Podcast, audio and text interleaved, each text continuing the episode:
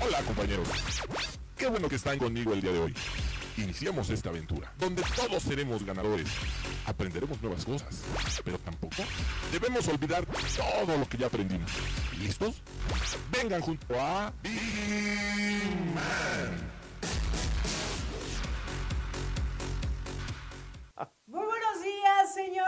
Bienvenidos, bienvenidos a este su programa, La Hora de Vigiman. Hoy es jueves, jueves 15 de febrero, así, así como lo escuchan. Así que los invitamos a los que en este momento ya están sintonizando este programa, pues que compartan la transmisión, que compartan para que lleguemos a más visualizaciones y que nos acompañen hasta la una de la tarde, porque hoy tendremos invitados en este su programa, tenemos buen contenido. Así que yo los invito a que se queden con nosotros hasta la una de la tarde. Y voy a dar las gracias del otro lado del cristal al buen rey y obviamente a Jonathan, que están ahí del otro lado, que sin ellos este programa tampoco sería posible, señores. Arrancamos este jueves, señores, con 18 grados centígrados aquí en la Ciudad de México. Ya el calorcito se siente rico, se siente a gusto, como a mí me gusta. Team calor y ni modo. Y ni modo, señores, a mí me gusta el calorcito. Así que... Con esta temperatura le voy a dar la bienvenida a mi compañero Emanuel. Emanuel, muy pero muy buenos días. Maggie, ¿cómo estás? Muy buenos días. Amigos nuestros, ¿cómo están? Yo vengo ataviado de color rojo, amor, corazón, digo, por si ustedes no se dan cuenta, porque el día de ayer fue día 14 de febrero, día de San Valentín, y oficialmente comenzó el Vale Madres. Así oh es. my God. Oficialmente comenzó el Vale Madres. Si usted no lo sabe, bueno, ustedes sí lo saben porque nos han sintonizado y nos siguen a través de todas nuestras transmisiones, ya sea en nuestra página de, IP, de Grupo IPS, de nuestra, nuestro canal en YouTube también. Ahí en YouTube, por favor, coméntenos, díganos, oigan, ya estoy aquí conectado, etcétera, etcétera. O por nuestras redes sociales, que ya lo hemos comentado, Magui Piña, E. Morales Oficial. Nos mandan un mensajito y con mucho gusto también nos dará la, eh, un, un enorme, enorme placer saludarles. Y les decía, pues para quienes no lo saben, ya comenzó el Vale Madres. ¿De qué se trata el Vale Madres? Bueno, pues señoras y señores, es muy sencillo. El Vale Madres no es que nos valga madres tal cual como lo dice la palabra. No, no, no. Es el Maratón Valentín Día de las Madres. Comenzando el día 14 de febrero y todas las festividades que comprenden hasta el día 10 de mayo. Entonces, ya comenzó, ya está aquí otra vez a comer, a disfrutar, a cenar, postrecito. Ayer hubo algunos que estuvieron ahí con el postre, bendito Dios, no tembló porque si no hubieran salido algunos hinchones, otros hinchones, otros con la toalla, la bata, yo que le digo, en algunas localidades y algunos establecimientos de nuestra hermosa Ciudad de México, cuya letra empieza con M o con H, donde se va a celebrar el Día de San Valentín también. Que, oigan, al les traigo, les traigo datos curiosos, fíjense ustedes muy bien. Es más, quiero que, que, me gustaría pedirles a todos, no vamos a decir, obviamente, aquí al aire nos ponen ahí, no digan quién soy, pero pueden decirnos alguna anécdota curiosa que les haya pasado el día de San Valentín, que a lo mejor se fueron al, dijeron, oiga, vamos a mandar a los nietos con los abuelos o los mandamos a ver una película el día de San Valentín, ahí resulta que algo pasó, algo sucedió, alguna cuestión o anécdota curiosa, háganosla saber con muchísimo gusto, cuéntenoslas. Si les ha pasado algo, les ha pasado a ti, que te ha pasado algo extraño o raro el día de San Valentín, algo que digas, híjole, me cacharon, ay, qué pena, ay, qué pena, pero... Por tus pujidos nos cacharon. Ándale, exactamente, pero así como, pero dices, ay, pues Ay, pues ya ni modo, guacala, qué rico, ¿no? O sea, no podemos no, negarlo. No, no, no, no. Fíjate que afortunadamente nunca me han cachado. Nunca. Nunca, no, no. Bendito Dios, nunca. no, no. Bendito sí. y alabado sea el Señor. No, imagínate cómo. Imagínate cómo queda uno. Y eso que te, y, y, eso que tembló ayer, ¿eh? El día de ayer hubo movimientos sísmicos. Pero fue por aquí, alcaldía, ya sabes que ahora aquí, por ejemplo, sí. los que nos están los que nos ven en otros países o aquí en el interior de la República, sabrán que desafortunadamente hemos tenido aquí la situación que ha temblado ya por alcaldías. Así es, ya es no correcto. ha sido como en, en aquí en la Ciudad de México o que el epicentro sea en Oaxaca o, ¿sabes?, en alguna parte del interior de la República. Y ahorita lo que se ha dado aquí es que en algunas alcaldías de repente se, ah, está temblando y tú, ¿cómo? Y en algunos lugares se siente muy fuerte como el, sabes el movimiento. Y ya sabemos cuál es la razón. Si quieres, ahorita se los podemos platicar. Ya sabemos el por qué. Ah. Ya sabemos el por qué está temblando desafortunadamente eh, aquí en la Ciudad de México. Y sí hay que tener precaución, sobre todo las alcaldías Benito Juárez, Álvaro Obregón y eh, este, ¿Magdalena? Magdalena Contreras. Exactamente, son esas tres alcaldías. Porque, ¿qué creen? Tienen una falla. O sea, literalmente, y para quienes no sepan qué es una falla, así de sencillo, es una grieta en la tierra, pero que es muy profunda. Y esto ha generado que, de acuerdo a la cuestión demográfica, la alta, la alta de- densidad demográfica que tiene la alcaldía Benito Juárez, el subsuelo que tiene y todas estas cuestiones, eh, ya el Instituto de Geología de la UNAM dio a conocer que desafortunadamente en México, en la mera Ciudad de México, tenemos una falla bastante considerable e importante, que es la que está generando los últimos movimientos sísmicos en esta zona. Álvaro Obregón, Benito Juárez, eh, Coyoacán, Magdalena Contreras. Entonces hay que tomar ciertas precauciones, hay que estar siempre muy atentos, lo hemos dicho y lo hemos platicado con ustedes, a toda la gente que nos escucha y a todos nuestros compañeros IPS. Entonces por eso ha pasado también, y ayer temprano, como bien lo dijiste, alrededor de las 6 de la mañana, tembló, ayer justamente. Oye, lo bueno que fue temprano. Yo estaba, yo honestamente, mira, Lo bueno. Yo bueno, te voy a decir, estaba dormido, ni lo sentí, así, dije- así le dijeron a mi, a mi hermana, ella dijo, es que yo estaba dormida, ni lo sentí, y entonces, pues ya, ahí están Aime y, y este, y el Aliarec Yaret, saludos hasta Cihuatanejo, hermoso y precioso lugar, rincón de nuestro Ay, qué hermoso país. Eh, hasta Ixtapas y Guatanejo, Ixtapas y Guatalejos, porque sí, sí está re lejos, pero, entonces- Pero qué bonito. Pero qué bonito está, qué bonito, bonito está. señores. Ok, ¿De qué vamos a platicar el día de hoy, Maggie? Pues justo que el día de ayer fue el día 14 de febrero, yo quisiera que pues los que nos están sintonizando en este momento, pues que nos hagan saber oh, cómo se sí, la pasaron, sí, qué sí. hicieron, si recibieron regalitos. Oh. ¿Sí? ¿Recibiste regalito? Oh, regalo, sí, ¿cómo no? Sí hubo regalo. regalote. Sí hubo, rega- sí hubo regalote, sí hubo regalote. Besos. Regalote o regalito. Besos, flacas, sí, sí hubo regalo. ¿Cómo no? Sí hubo. Por anticipado, sí hubo. Por anticipado. sí, claro. Por Porque hay quienes también, como el día, la verdad, o sea, a pesar de que es entre semana, eh, los lugares pues están muy concurridos, había muchísimo tráfico, había mucho movimiento, entonces hay quienes decidimos mejor quedarnos en casita y dijimos, lo festejamos otro día. ¿Qué, qué- te puedo preguntar qué hiciste tú el día de ayer, Maggie, para celebrar el día 14 de febrero? Mira, ayer justo cumplió años mi hermano. Muchas saludos, felicidades. felicitaciones, Javier Piña, y saludos allí a la escuela bancaria, que es ahí donde de repente Muy nos bien. escuchan, nos Al buen, escuchan. al buen Javi Piña. Estas son las mañanitas que... Ahí está. Un, abra- un abrazo y un aplauso bien bonito para mi querido Javi Piña. Oiga. Con todo cariño, de todo corazón. ¿Cuántos años cumplió el muchacho? es, cumplió 56. Ay, un chamacón de Un chamacón. Oye, pero a- si tú lo ves, parece como de 45. De 45. Oye, 50 años, déjame decirte que es una edad muy, muy padre porque creo que ya estás llegando al punto exacto, tal vez, en donde combinas madurez y eh, fuerza y juventud. ¿Por qué Sí, no claro. decirlo? Aprendizajes, enseñanzas. Entonces, Javier, muchas bendiciones en este primer lu- es este primer medio siglo que, acaba de cumplir su medio siglo. Oiga, se dice fa, se dice fácil, se Oh dice my fácil. gosh, oh a my veces, gosh. a veces no nos cae el 20, pero cumplió un medio siglo. Pero de todo corazón, un abrazo para ti, hermano. Felicidades para ti, para toda tu hermosa familia, que le has pasado a todos. Sí. Pues estuvimos ahí en su casa, estuvimos este, festejando, cumpleaños, pastelito, gelatina, cafecito, convivencia. Qué rico. Entonces, pues no nos salimos. Realmente eh, yo con mi novio celebraré el fin de semana. Ay, eh, Ay. fuertes declaraciones, muchacho. Oye, por cierto, te voy a recomendar, vayan a, a este, que se busquen por ahí en, en internet y no por hacerles la, por hacer la, la publicidad, que bueno, si nos patrocinas, Sel- Perfecto. Selva Azul. ¿Te gustan las actividades este medio fuertes o alguna cuestión así? ¿O Sí, más extremas, Extremas. Rafting, rappel, todo esto. Bueno, pues ahí te va, muchacho. ¿Cómo, ¿Podemos decir el nombre? O, o le, o le ponemos un apodo. ¿Cómo le ponemos? El no- Arellano, el señor Arellano, el Señor Arellano. el señor Arellano. Señor Arellano, mucha atención. Vete a la página de Instagram o en YouTube, eh, digo, en, en lo que es este, la- en internet, buscas Selva Azul allá en Veracruz, muy bonito. eh, tienen una parte romántica, temazcal, masajito. Ay, qué rico. Entonces, y además hay rafting. eh, hay este, lo que es el rapel, hay caminata de río, hay lo que hay muchas actividades y está a un costo muy considerable y muy bueno. Entonces, mi querido señor Arellano, ya sabes, muchacho, como yo, yo sé que le va a gustar, entonces te lo recomiendo. Sé que vas a quedar muy bien para celebración del día 14 de febrero.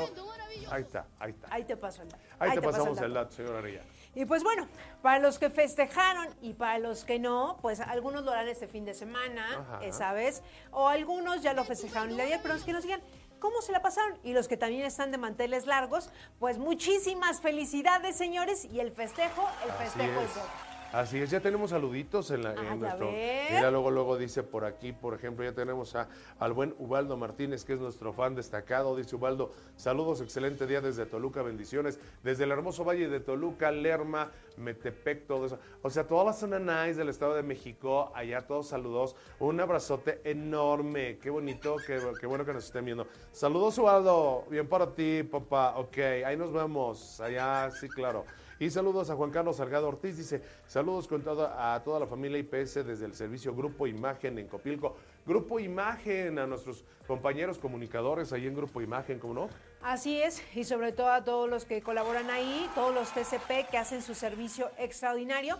Les mandamos un fuerte abrazo y muchísimas gracias por estarnos sintonizando. Claro que sí, muchísimas gracias por estarnos sintonizando. Y bueno, pues para quienes van a felicitar digo, van a felicitar, van a celebrar el fin de semana que tú bien decías. ¿Qué vamos a hacer entonces el fin de semana, Maggie? ¿Qué nos vamos a recomendar? Digo, ya les dijimos allá donde nos pueden ir, pero ¿quién, ¿y quiénes celebraron o cómo celebraron ayer? También les tenemos, porque fíjate, que justo esos lugares este, que les comentaba yo, que comienza la letra con H o con M y es de es, los cuatro letras. ¿Saben por qué les dicen? Así los, se les dice. Los cuatro letras, porque siempre la T está, este, por lo regular está, está fundida en, el letrero, quién sabe por qué será. Pero bueno, entonces en esos lugares hubo una, un aumento en la ocupación muy, muy interesante el día de ayer. ¿eh? la Asociación Hotelera de Hoteles ¿El aumento económico? Sí, Sí, sí, sí. hubo una derrame económica. Derrame económica.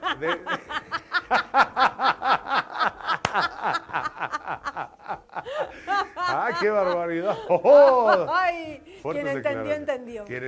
Oh, derrame económica, claro que sí, muchos hijos que salieron por ahí, entonces, ¿qué te quiero decir? ¡Ay, qué cosa! ¡Oh, my gosh! ¡Oh, my, oh gosh! No, sí, tremendo.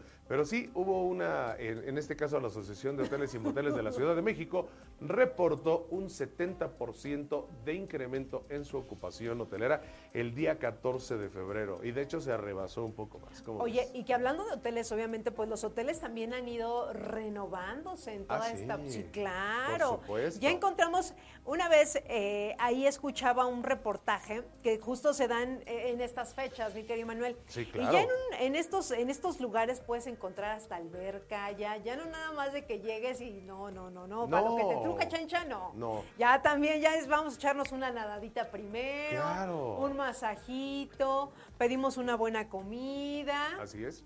Entonces, eso está bonito. Mira, yo no he ido, pero la verdad me han platicado. Dicen. Dicen, las, dicen las malas lenguas que hay algunos que, por ejemplo, tienen hasta, eh, ¿cómo se llama esto? Un tubo para hacer pole dance en un momento dado, un, uno... Sí, un algunos tubo. juegos algunos eróticos. juegos eróticos este tienen adecuación adecuaciones con unos postes que no sé para qué sirvan pero bueno unos postes para hacer ejercicio supongo yo no este, también que tienen, este, que son panorámicos, como bien lo dijiste, o que tienen alberquita, o alguna cuestión. Algunos sillones extraños. Algunos, sí, que sirven mucho, que sirven, pues yo supongo para que te, te, recuestes cómodamente. son, son reclinables especiales. Exacto, exacto. Reclinables especiales. Ahora cuéntenos, a todos nuestros, nuestros televidentes, cuéntenos si han ocupado esos reclinables especiales y qué hicieron el día de ayer. Exacto. No, no, en privado, no, no aquí en el chat, si quieren nos mandan privadito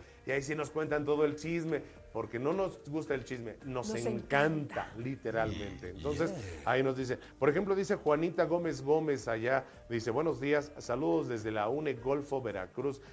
Un día muy caluroso desde la UNE Golfo de Veracruz. Saludos para allá, Juan. Ay, qué rico, sí. Justo hacia allá, hacia la zona de Veracruz, es donde está esto que te decimos, señor Arellano, eh, ya sabes. Yo sé, mira, de verdad, muchacho, yo sé que vas a quedar muy bien con esta recomendación que te estamos haciendo. Te lo dice un buen amigo, compañero, de verdad, vas a quedar muy bien. ¿Qué más tenemos por ahí, Maggie? Pues mira, ¿qué te parece si nos vamos en este momento a unos datos curiosos, evidentemente, para los que estuvieron celebrando el día de ayer? Venga, yo también tengo otros. Mira, San Valentín se celebra a un auténtico santo. Si usted que nos está viendo que de repente dice, pero ¿por qué San Valentín? ¿Por qué se celebra? Fíjese. Es importante mirar hacia atrás en la historia para descubrir por qué celebramos el Día de San Valentín y la historia detrás del 14 de febrero es un verdadero santo, aunque la historia se basa en una leyenda más que en hechos reales del Día de San Valentín. Los estudiosos creen que la fecha marca la muerte de un sacerdote romano llamado Valentine, cuando el, em-, el emperador Claudio II prohibió que los hombres jóvenes se casaran para mantenerlos en el ejército. Así es, Valentín desafió la ley y participó en matrimonios secretos que los llevó a su captura y a su muerte. Válgame el Santo Cristo, o sea, por eso San Valentín justamente es el, digamos, el patrono del Día del Amor, porque él dio su vida, en este caso, para que se pudieran casar los jóvenes. Qué cosa tan más tremenda. Exactamente. Y fíjate, las rosas rojas están inspiradas en el mito de Afrodita. Por si usted no sabía, porque muchas veces en esta fecha lo que más vemos son las rosas rojas, ¿no? A ti te gustan, ah, y la, semana pasada lo hablábamos, que a los hombres, no sé, no sé si es como más allegado que les den flores a las mujeres. Y a los hombres son muy pocos los que se les regalan este tipo de... De, flores. De, Hay otras flores que nos gusta que nos regalen, pero los ramos de... un ramo de tacos o un ramo de billetes también puede ser. Puede ser. Pues a todos nos gustan los ramos de taquitos, los de billetes más, más, más, pero las flores es algo muy bonito. Claro que sí. Es algo muy bonito. Y fíjense, la mayor parte de las culturas de alrededor del mundo han asociado las flores con ciertas emociones y cualidades.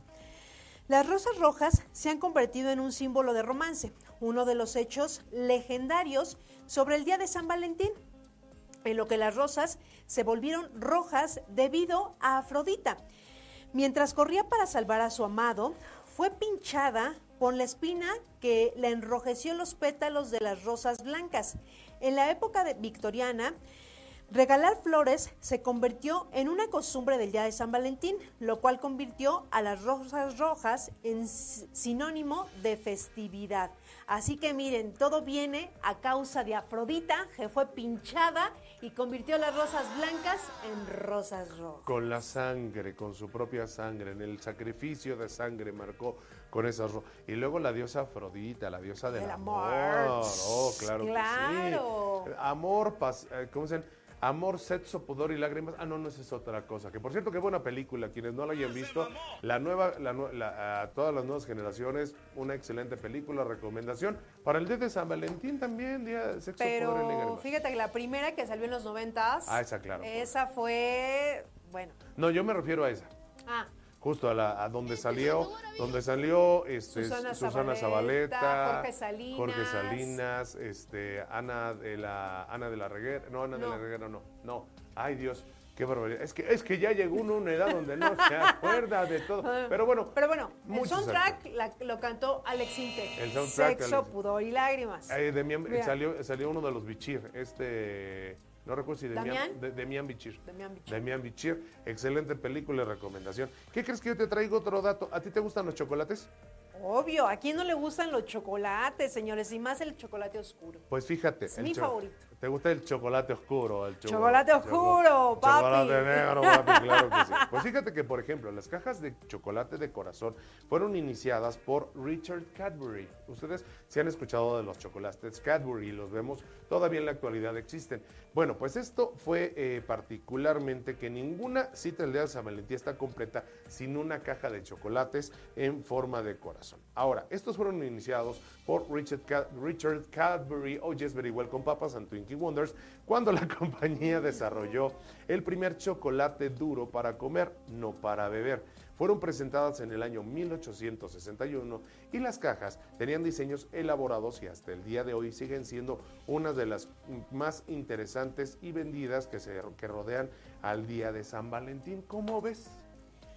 Mira, nunca lo hubiera imaginado. Y yo creo que conforme han pasado los años, Emanuel, han sido diversas ya las envolturas, todo, hasta las formas de los chocolates. Claro. ¿no? Claro. Ahora ya está, hasta los chocolates estos que son así doraditos, bien bonitos, que son de chocoavellana, que saben deliciosos, que también ya te los venden en una cajita en forma de corazón transparente. Enjambres de de tortugas de chocolate. chocolate. No, hay, hay El cho- infinidad de El, chocolate derretido en una musa, ahí también es muy rico el chocolate derretido. Nada más cuidado, no lo derrita caliente y se lo, se lo vierta a la musa, porque si no, este, la Va a musa... tener un serio problema. serio problema y se va a quemar lejos de disfrutarlo. Entonces, no. Le recomiendo a usted que se compre una botellita de estas de chocolate frío, para, o sea, chocolate líquido, y ya con eso queda mucho mejor y disfruta usted un rico y exquisito postre con sus fresas estratégicamente colocadas. Quien entendió, entendió. Gracias. Ahí les dejamos el dato. Oye, además de chocolates y de flores, ¿qué crees que además también regala a las personas en este día? No tengo idea. ¿Qué será? ¿Tú qué más regalas? Aparte de chocolates y flores. ¿Chocolates, flores? ¿Dulces será? No. ¿Perfumes? ¿Perfumes? Puede ser. ¿Bombones? No, pero regresémonos un poquito más atrás, más también como algo romántico. Más romántico. Ok, a ver, chocolate. ¿Una qué? ¿Serenata? Es, es romántico, pero no. Chocolates, dulces, bombones. Lo más importante, y que ya, y si digo esa frase, todos van a saber. Ah, amor, amor y cari cartas de amor. ca- tarjetas. Tarjetas o cartas de amor. Todos, Sí. todos. Todos dimos una tarjeta, incluso hasta musical. Ah, Que abrías la tarjetita, ya sabes, y tin, tirin, tin, tin, tin, tin, ya sabes, y de esas sí. nos encantaban. Claro, por A supuesto. todos queríamos una tarjeta musical. Que obviamente con el tiempo, pues esto también pues se ha ido perdiendo. Sí, desgraciadamente. Ya todos es como, hay un audio, hay un WhatsApp. Pero la verdad es que nos escribían una tarjeta, que nos diéramos el tiempo de ir a comprarla, escogerla, y si había algún, no sé, alguna figura que a ellos les gustara o a ellas les gustara, nosotros, eh, la verdad es que no sé cómo le hacíamos, encontrábamos la tarjeta, escribíamos, miren, de nuestro ronco pecho, puño y letra, lo que significa esa persona para nosotros. Y creo que eso al día de hoy también se ha perdido mucho, Manuel. Y fíjense, el día de San Valentín, eh, en estas fiestas, obviamente, uno de los datos interesantes sobre el día de San Valentín es que se intercambian 147 millones de tarjetas para la festividad. Sin contar a los niños que celebran sus- en sus aulas. A los niños que celebran en sus aulas, aunque la rom- el amor romántico es uno de los principales motivos por los que celebramos San Valentín, se pueden encontrar tarjetas de felicitación para todo tipo, ya sea para amigos, familiares y sobre- obviamente pues para la pareja. Para el Pero amor. Ya en estos momentos ya, ya no se regalan tarjetas, señores. ¿Por qué ya no se regalan tarjetas? Ni siquiera cartas, ya no se escriben cartas. Antes era, yo me acuerdo que en algún momento de mi vida era bonito cuando ibas al correo y ponías una carta directamente en el correo para, En el eh, para, para alguna noviecita, alguna niña que te gustara. O es más, hasta si vivías cerca de tu casa, era así como ir, o en la escuela, nunca te tocó que te dejaran alguna tarjetita. Claro, Sí, un anónimo, dulcecito, un, anónimo. Sí. Oye, Así. típico era anónimo, pero todos decían, yo vi que lo dejó, ya sabes. Sí. Siempre, siempre había el soplón Sí, que te decía quién lo chismoso. dejado. Pero todos recibimos un dulcecito, una cartita, un presente, algo anónimo. En la primaria y en la secundaria. Yo creo que es en la, como en la secundaria es donde se da más. Yo, yo lo hice desde en la primaria, personalmente ¿Ves? te puedo decir. Yo hubo un tiempo donde eh, a una chica, a una niña que me gustaba, estaba yo, no sé, tal vez en tercero, cuarto, de- quinto de primaria, entre cuarto y quinto de primaria, una niña que me gustaba y le dejaba yo, le compraba yo tarjetitas o una cosa así que en ese entonces había y se las dejaba con cierta regularidad. Nunca supo quién fue realmente. ¿Neta? Nunca, nunca, ¿Nunca me te dijo- atreviste a Nunca me dijo, no, nunca me atreví además, porque en ese entonces además tenía yo como, de por sí de los, de los cin- 80 kilos que tengo yo ahorita, de- ándale, exacto. De- o sea, era yo, yo me sentía así como el Guesimodita, así me sentía yo para con ¿A ella. Entonces, sí, la verdad, he de ser honesto, sí, exacto. O Y sea, Eras como, es que la verdad, y paréntesis, voy a hacer un paréntesis, uno cuando está en la primaria o secundaria, si hay etapas en las que uno dices, no, pues no era el- como el mejor de la escuela, ¿no? La verdad. No, yo, yo- tampoco, yo tampoco era como de las, no, yo era de las, de las, Pues no creo, amiga, pero yo, perso- yo personalmente sí les puedo decir que yo, yo sí me consideraba así. Entonces la verdad decía, no, nunca me va a pelar, que me va a hacer caso, la bonita de la escuela, bla, bla, bla, nunca. Entonces la realidad es que yo lo hice, eh, nunca realmente es- me- ni me dijo, y si es que lo supo tampoco. Me nunca jamás. Pero sí es un detalle que uno dice, ay, con todo, ahí está uno todo ilusionado. Ay, le voy a escribir esto y le voy a hacer lo otro. Y le voy a quemar las orillas al papelito, porque antes le quemábamos las orillas, hacía rollito el papel y le quemabas la hojita y la fregada. Así lo hacía uno antes, en esos entonces, obviamente. También, no sé si ustedes hacían las tarjetas mágicas. ¿Te acuerdas de las tarjetas mágicas? No, esas no. Ah, Esas que las hacías con limón, exprimías un limón y con un palillo escribías. Cierto. Es que, y después les pasabas un cerillo, un, Un encendedor y ahí descubrías, Descubrías. el mensaje. Fíjate, ahorita Todo que eso somos... que se ha perdido, eh, eh, recuerdo desbloqueado. Sí, en 3, 2, 1. Sí, pero es que todos lo hicimos. Sí. Yo hasta me compré mis colores Prismacolor, que eran guau, o sea, todos saben lo que es unos Oh, Prismacolor para hacer mis cartas. O sea, no, Es yo más- tengo que hacerlos con unos colores bonitos. Ahí te va. Había otra, ah, hubo una marca de plumines que se llamaban Pincelín, no sé si los recuerden ustedes. Pincelín. Pincelín. Y eran los que se habían sacado un plumín borrador que borraba lo que escribías. Y aquí el chiste es que con ese plumín escribías la carta para que al rayarlo con los otros quedaba marcado, obviamente, en la hoja el mensaje oculto. Entonces tenía uno, pero tenía que ser así. Con el plumín uno escribía y ya con lo- los otros plumines era de que al momento de pintarlo o, así un- o rayar así la hoja, se iba descubriendo el mensaje. ¿Todavía existen esos plumines? No lo sé, honestamente. te- Mira, hemos regresado. Oye. ¿todavía existen? El, pincelín, ok. Mira. Digo, porque los que sí existen son los este, Prismacolor. pri- los Prismacolor, Blancanieves. eh, Los Blanca- co- Blancanieves, todos los tuvimos Blancanieves Los también. colores Blancanieves. ¿Cuáles? Sí. Pero son colores. Pero son colores, sí, pero sí existen. Cuando sí, uno- todos tuvimos Blancanieves. Cuando uno, todos. uno anda así ba- batallando con la economía, los papás hacen milagros y pues modo, ¿sabes qué? Tocan Blancanieves en esta ocasión, sí, como no. Sí, ya cuando estuvo ma- uno ya más grande, ya ahorraba para comprarme mis Prismacolor, que había de 6, de 12, de 18, y uno Y quería, el, ya sabes, el, el grande. De, el de 36 colores que había. Había uno, No, fa- había el uno de- de a mí el de 12 y me 36. fue bien. Había el uno de 12 y 36. me fue bien. Y, y era fabuloso tenerlo, así como Qué no bonitos. Qué recuerdos. buenos recuerdos, claro que sí, como no. Oye, este, ¿por qué no nos siguen platicando? Fíjate, aquí tenemos ya también otros comentarios de qué es lo que y cómo celebraron, etcétera, etcétera. Y qué es lo que hicieron. Mira, ¿qué, qué nos cuenta el buen Ubaldo Martínez? Aquí lo tenemos ya. A ver, ¿qué nos dice? ¿Qué ¿Quieres, nos que, dice ¿Quieres Ubaldo? que te lo platique? Pero por favor. Ok, dice Ubaldo, fíjate bien, allá en Toluca, en el Valle de Toluca, dice, yo es la primera vez que fui más romántico, le canté a mi esposa, le canté a mi esposa la canción de Pedro Infante, Deja que salga la luna, deja que salga la luna. Hasta que amanezca el sol, hasta que aparezca el sol. ¿Sí no va así? Ya ¿O cómo cambiaste la letra, pero. ¿Ah, no va así?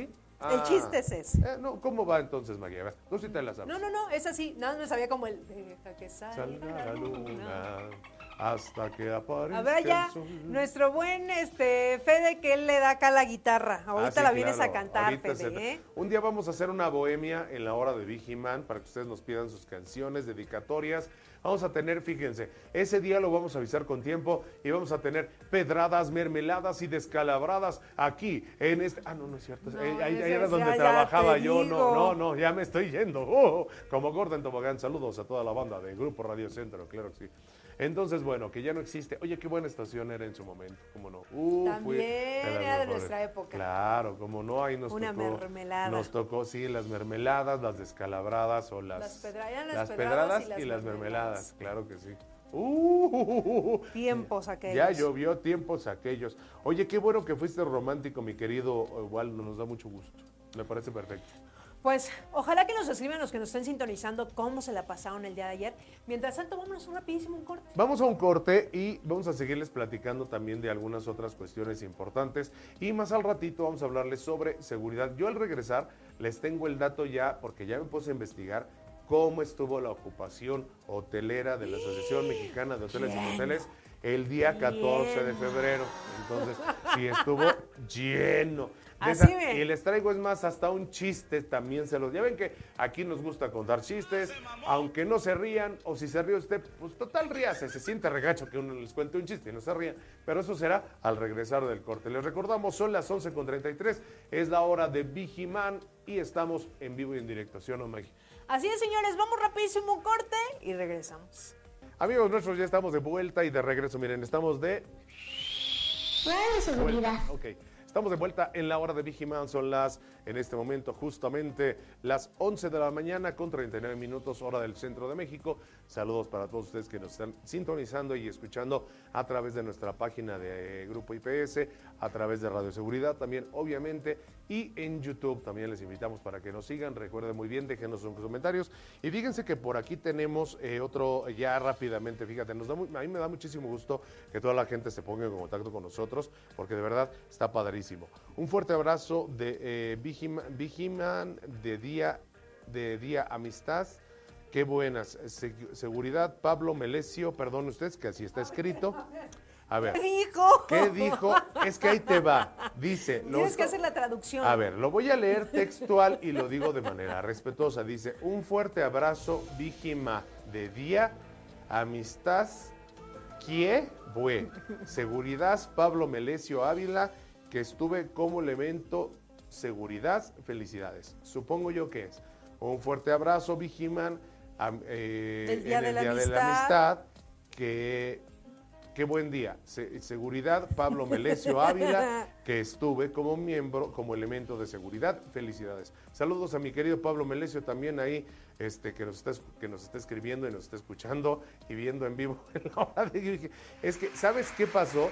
Casi estoy seguro que esto fue lo que le pasó a Pablo. Cuando pones el dictado de texto de Google, te hace cada barbaridad. Entonces igual alguien rapidísimo se puso ya a dictar su mensaje porque igual está trabajando o está manejando o alguna cuestión así en algún lado y por eso es que sacó lo que tenía que sacar aquí. ¿Cómo ves mi querida Maggie? Entonces está tremendo. Eso esto. nos pasa a los que estamos aquí y hacemos programa en vivo Sí, y que a claro, veces por a todos se nos cuatrapea de repente. Ah, no, por supuesto, definitivamente. Entonces no pasa nada, no pasa nada, Pablo.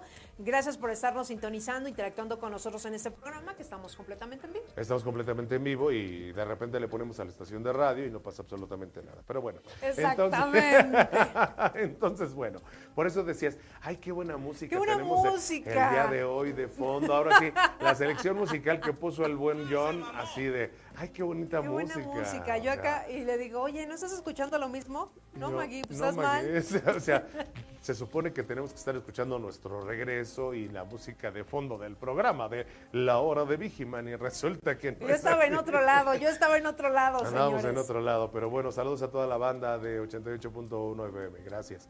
Y bueno, pues déjenme platicarles, Maggie, sobre lo que es eh, la ocupación hotelera de este 14 de febrero. Fíjate que la asociación, la Cámara de Comercio, Servicios y Turismo en Pequeño de eh, la Ciudad de México aseguró que durante esta celebración de San Valentino, Día del Amor y, la Amistad, los capitalinos realizaron un gasto promedio de entre 700 a 500, 750 a 500 mil, eh, no, a 1.500 pesos, perdón, dependiendo pues el lugar hacia donde fueron. El presidente de la Cámara de Comercio, Servicios y Turismo, eh, Arturo Vega, informó que durante esta celebración del Día del Amor, los capitalinos realizaron un gasto promedio, ya lo mencioné, de entre 750 a 1.500 pesos. Ante esta temporada, los giros comerciales relacionados a la celebración, en promedio, tuvieron ventas superiores a un 30% en comparación de un día normal.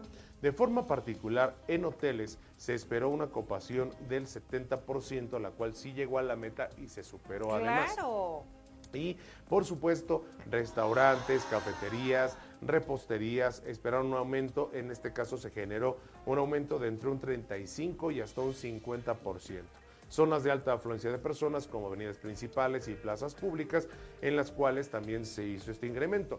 Cabe señalar algo importante. La venta de flores eh, tuvo un alcance superior a los niveles de un 300%. O sea, imagínate, justamente hablabas de las flores y en un, eh, de un 300%. Sin embargo, para algunas florerías formalmente establecidas, las ventas no serán tan positivas, pues se estima que el 65% de las flores de San Valentín se comercializan en puestos ambulantes. Por otro lado, los regalos, en cuanto a, un sondeo que se realizó en sondeos de opinión, eh, arrojaron que la tendencia de consumo de este año fue liderada por regalos como artículos de viaje, artículos de arte, viajes, libros, tecnología, accesorios de vestir como son carteras, bolsas, etcétera, chocolates, flores, ropa, zapatos, dulces, celulares, accesorios, gadgets, peluches, perfumes, joyería, vinos, licores, llévele, lleve. Ah, no, yo ya estoy aquí como, que ir como gordo en tomogal. Y sobre todo, ¿qué crees? Lencería y juguetes eróticos principalmente. Oh, oh, I love you. Oh my God, chiquitita, my baby. Nena, no tengas, nena, no tengas miedo. La actividad comercial estuvo concentrada en zonas como centros y plazas comerciales, taquerías, ventas de antojitos, pizzerías, eh, venta de comida rápida, postres, plazas públicas, salón de baile, eh, hotel, cines, restaurantes, teatro, casabar, que bueno, cuando ustedes no tienen, cuando ya se ocupó demasiado el cuatro letras, hay quienes se van al cine y bueno, se dan unos agarrones así como de... Me han contado. Me han platicado también, o sea, entonces, no, lo, no sobre todo en los horarios matutinos y nocturnos, ¿dónde están los niños? En la escuela. Entonces, Ana, que no hagan esas cosas. Cantinas, antros, cafeterías y bares, todo esto fue. Esto se generó en una derrama, obviamente, económica muy importante, superior a los 4 mil millones de pesos en el sector de la micro, pequeña y mediana empresa. Por eso aclaré que era derrama económica. Ay, Maggie, qué bárbara. Entendí, entendí. Ay, qué bárbara. Tremenda muchacha. Sí, ¿tú crees? Entonces, así estuvo. ¿Cómo ves, mi querida Maggie? Ahora, eh, eh, así fueron las finanzas y los ingresos y las estimaciones en cuanto a lo que sucedió en la parte hotelera, comercios y restaurantes durante este 14 de febrero. Y mira, como lo veníamos comentando, yo creo que todo eso también ha ido cambiando. A nosotros nos tocó que las tarjetitas, que los chocolates, que las flores, que la, la salida al cine. La salida al cine. Que el cafecito, que la comidita. Y ahora estos muchachones ya andan tremendos. Sí, desde muy temprana edad. Muchachos, miren, nada más una cosa sí les, nos gustaría decirles a ustedes, que aquí en radio, en eh, la hora de Vigiman, eh, en teleseguridad, radioseguridad, siempre lo decimos, todo con seguridad y por favor, sin globitos, no hay fiesta, así es que hay que ponerse de seguridad hasta la celebración del día 14 de febrero, porque oiga usted muchachos, si no después, para noviembre, voy a romper la burbuja de muchos, ya en TikTok lo han hecho, pero déjenme decirles que si ustedes nacieron en el mes de noviembre, su papá y su mamá hicieron cositas el 14 de febrero o en esas fechitas. Ahí está. ¿Cuándo nació tu hijo? No, mi hijo es de. No, fíjate que, fíjate que el buen Rodri, él es de. Justo voy a aprovechar, este, porque no sé. Ah, no, sí, todavía tenemos programa, pero el cumpleaños la próxima semana, el próximo sábado. Ah, es de febrero. Es de febrero, es de febrero, es, pececillo. Pero me voy a esperar hasta la próxima semana para mandarle su saludito como debe de ser. De todas maneras, mi buen Rodri, de anticipado, tu padre te ama, te adora, tu madre igual. Y yo te mando todos besos, abrazos y corazón para a ti que te la pases súper bien el próximo día 24 de febrero su cumpleaños. Es, Bande, es Anib de Ref, mi hijo es este, no, es Anib de Laván. Anib de, de, Laván. Así es, es árabe igual que mi, mi, mi querida abuela en paz descanse y gloria esté, a la cucaracha que yo la quería muchísimo, así le decía yo, no me vayan a matar, así le decía yo a la cucaracha, sí, porque ya no podía caminar, entonces decía que era la ah. cucaracha, la cucaracha, ya no puede caminar. Y se enojaba conmigo, me decía chamaco grosero, pero no me importa, la hacía yo desatinar y nos divertíamos mucho. Ella era Anib de Rep, por ejemplo, ¿Ah, mi abuela era Anib de Rep. Mira, pues la verdad, para todos hay un tema, ¿no? Un tema, claro. Seguramente a ti. Yo no sé, no, no sé qué me hubiera tocado. ¿Qué te hubiera tocado a ti? ¿Por de, qué? De mi cumpleaños. De tu cumpleaños. ¿Por qué? Tú eres del... Agosto, yo soy de agosto, 3 de agosto. Del 3 de agosto. deuda con la sociedad más No, tarde. pues a ver, déjame. Es que, es que el 3 de agosto no hay celebración hasta donde yo recuerde, alguna celebración patria no la hay como tal. No, no, no, no. Aquí yo me refiero porque, bueno, el 24 de febrero es Día de la El la Bandera. El 20 de noviembre es Día del Aniversario de la Revolución. Por eso es Anib de Red, porque es del aniversario de la Revolución. Yo soy del 5 de mayo, yo soy Anib de Bat, de, de la Bab de Pu. Yo soy medio francés, porque es Anib de la Bat de Pu. O sea, aniversario. escucha un poco extraño, pero- de de digo porque es aniversario de la batalla de Puebla. Puebla. Sí, exactamente. Entonces, bueno, pues ¿qué les contamos a ustedes? Pero sí, aquí lo, lo interesante y lo más bonito es que usted disfrute de estos tiempos sin preocuparse también tanto por qué podemos hacer. ¿Sabe qué pasa? Hemos caído, yo creo, Magui, en un problema bastante interesante o importante, donde le damos mucha cuestión de valor material o, o le damos mucho valor a lo material. Cuando no tenemos dinero y no tenemos esa parte para poder celebrar, sí nos pega. Y lo digo hasta de forma personal, porque me ha pasado y me pasa. Donde dices, híjole, es que qué voy a hacer, quiero llevar a mi esposa a, este, a celebrar, pero ahorita no tengo los gastos, etcétera. Pero a veces lo más sencillo se puede solucionar y no cegamos. Entonces, como consejo y como vivencia personal, creo que sí es importante y se las paso al costo. Debamos que ustedes se den la oportunidad de decir, así como bien lo dijo hace ratito, nos lo comentábamos nuestro buen Ubaldo, que él dijo, yo le canté a mi esposa, yo así, con detalles bonitos, una carta, un globito. Eso sí, ayer le regalé un globo muy bonito que a, a- a mi esposa, que, que, este, con todo mi amor, ahí que decía feliz día, cosa. Ahí está, bien bonito, muy bonito. su Oye, los globos también se ha perdido como lo de los globos. Es ¿no? un poquito, pero... Antes esto llegaban con los globos así enormes. Ah, a mí me tocó, me tocó esos globos así enormes y con tus florecitas. Y con verdad, flores. Sí, y eso estaba bien bonito. Sí, Y no se requiere tampoco así como mucho. Bueno, que en aquellos ayeres los globos costaban caros. Sí, exactamente. caros. Algunos eran caros, sí. Y en estos entonces, pues también. Ahora, hay una cuestión aquí que también desafortunadamente yo creo y lo veo de manera personal. La misma vida nos ha llevado a que estemos en una lucha constante y donde un malentendimiento de lo que es eh, las relaciones entre hombres y mujeres nos ha llevado a decir, ah, no, es que a mí no me traigas flores, a mí no me traigas este, chocolates, a mí no esto, a mí no lo otro. ¿Qué sucede? Y lo digo desde la parte masculina, cuando a nosotros también nos vemos bombardeados con tanta negatividad de no esto, no lo otro, y lo digo por ideologías malentendidas, creo que eso nos está afectando mucho como sociedad. Debemos de entender que hombres y mujeres somos dos, somos primero que nada seres humanos. Somos distintos y diferentes, no va- nunca vamos a ser iguales, somos complementarios. Claro. Eh, Pero eso no quita que porque tú seas mujer y que te, a ti te gusta que te regalen rosas, chocolates, dulces y que te mimen y te apapachen, dejes de ser menos femenina, menos feminista, menos luchadora social o menos lo que quieras. No estamos confundiendo los conceptos y eso es importantísimo. Por favor, chicas, de verdad, piensen, caballerosidad, feminidad no están peleadas. Esa es la clave. Femineidad y caballerosidad, no machismo y feminismo, femini- femineidad y caballerosidad. Chicas, a nosotros los hombres nos gusta ser caballerosos con ustedes y creo que en este caso a ustedes, las mujeres, les gusta que las sigan tratando así, con feminidad, con, con detalles, con caballerosidad. Entonces, por favor, no perdamos eso. ¿Por qué? Porque en esta lucha perdemos más y ganamos, obviamente, por, por ende, ganamos.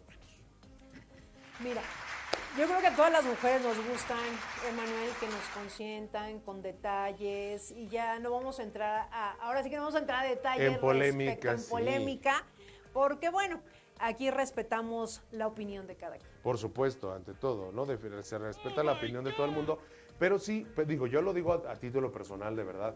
Ten- tomemos en cuenta, chicas, en serio, déjense consentir por los hombres.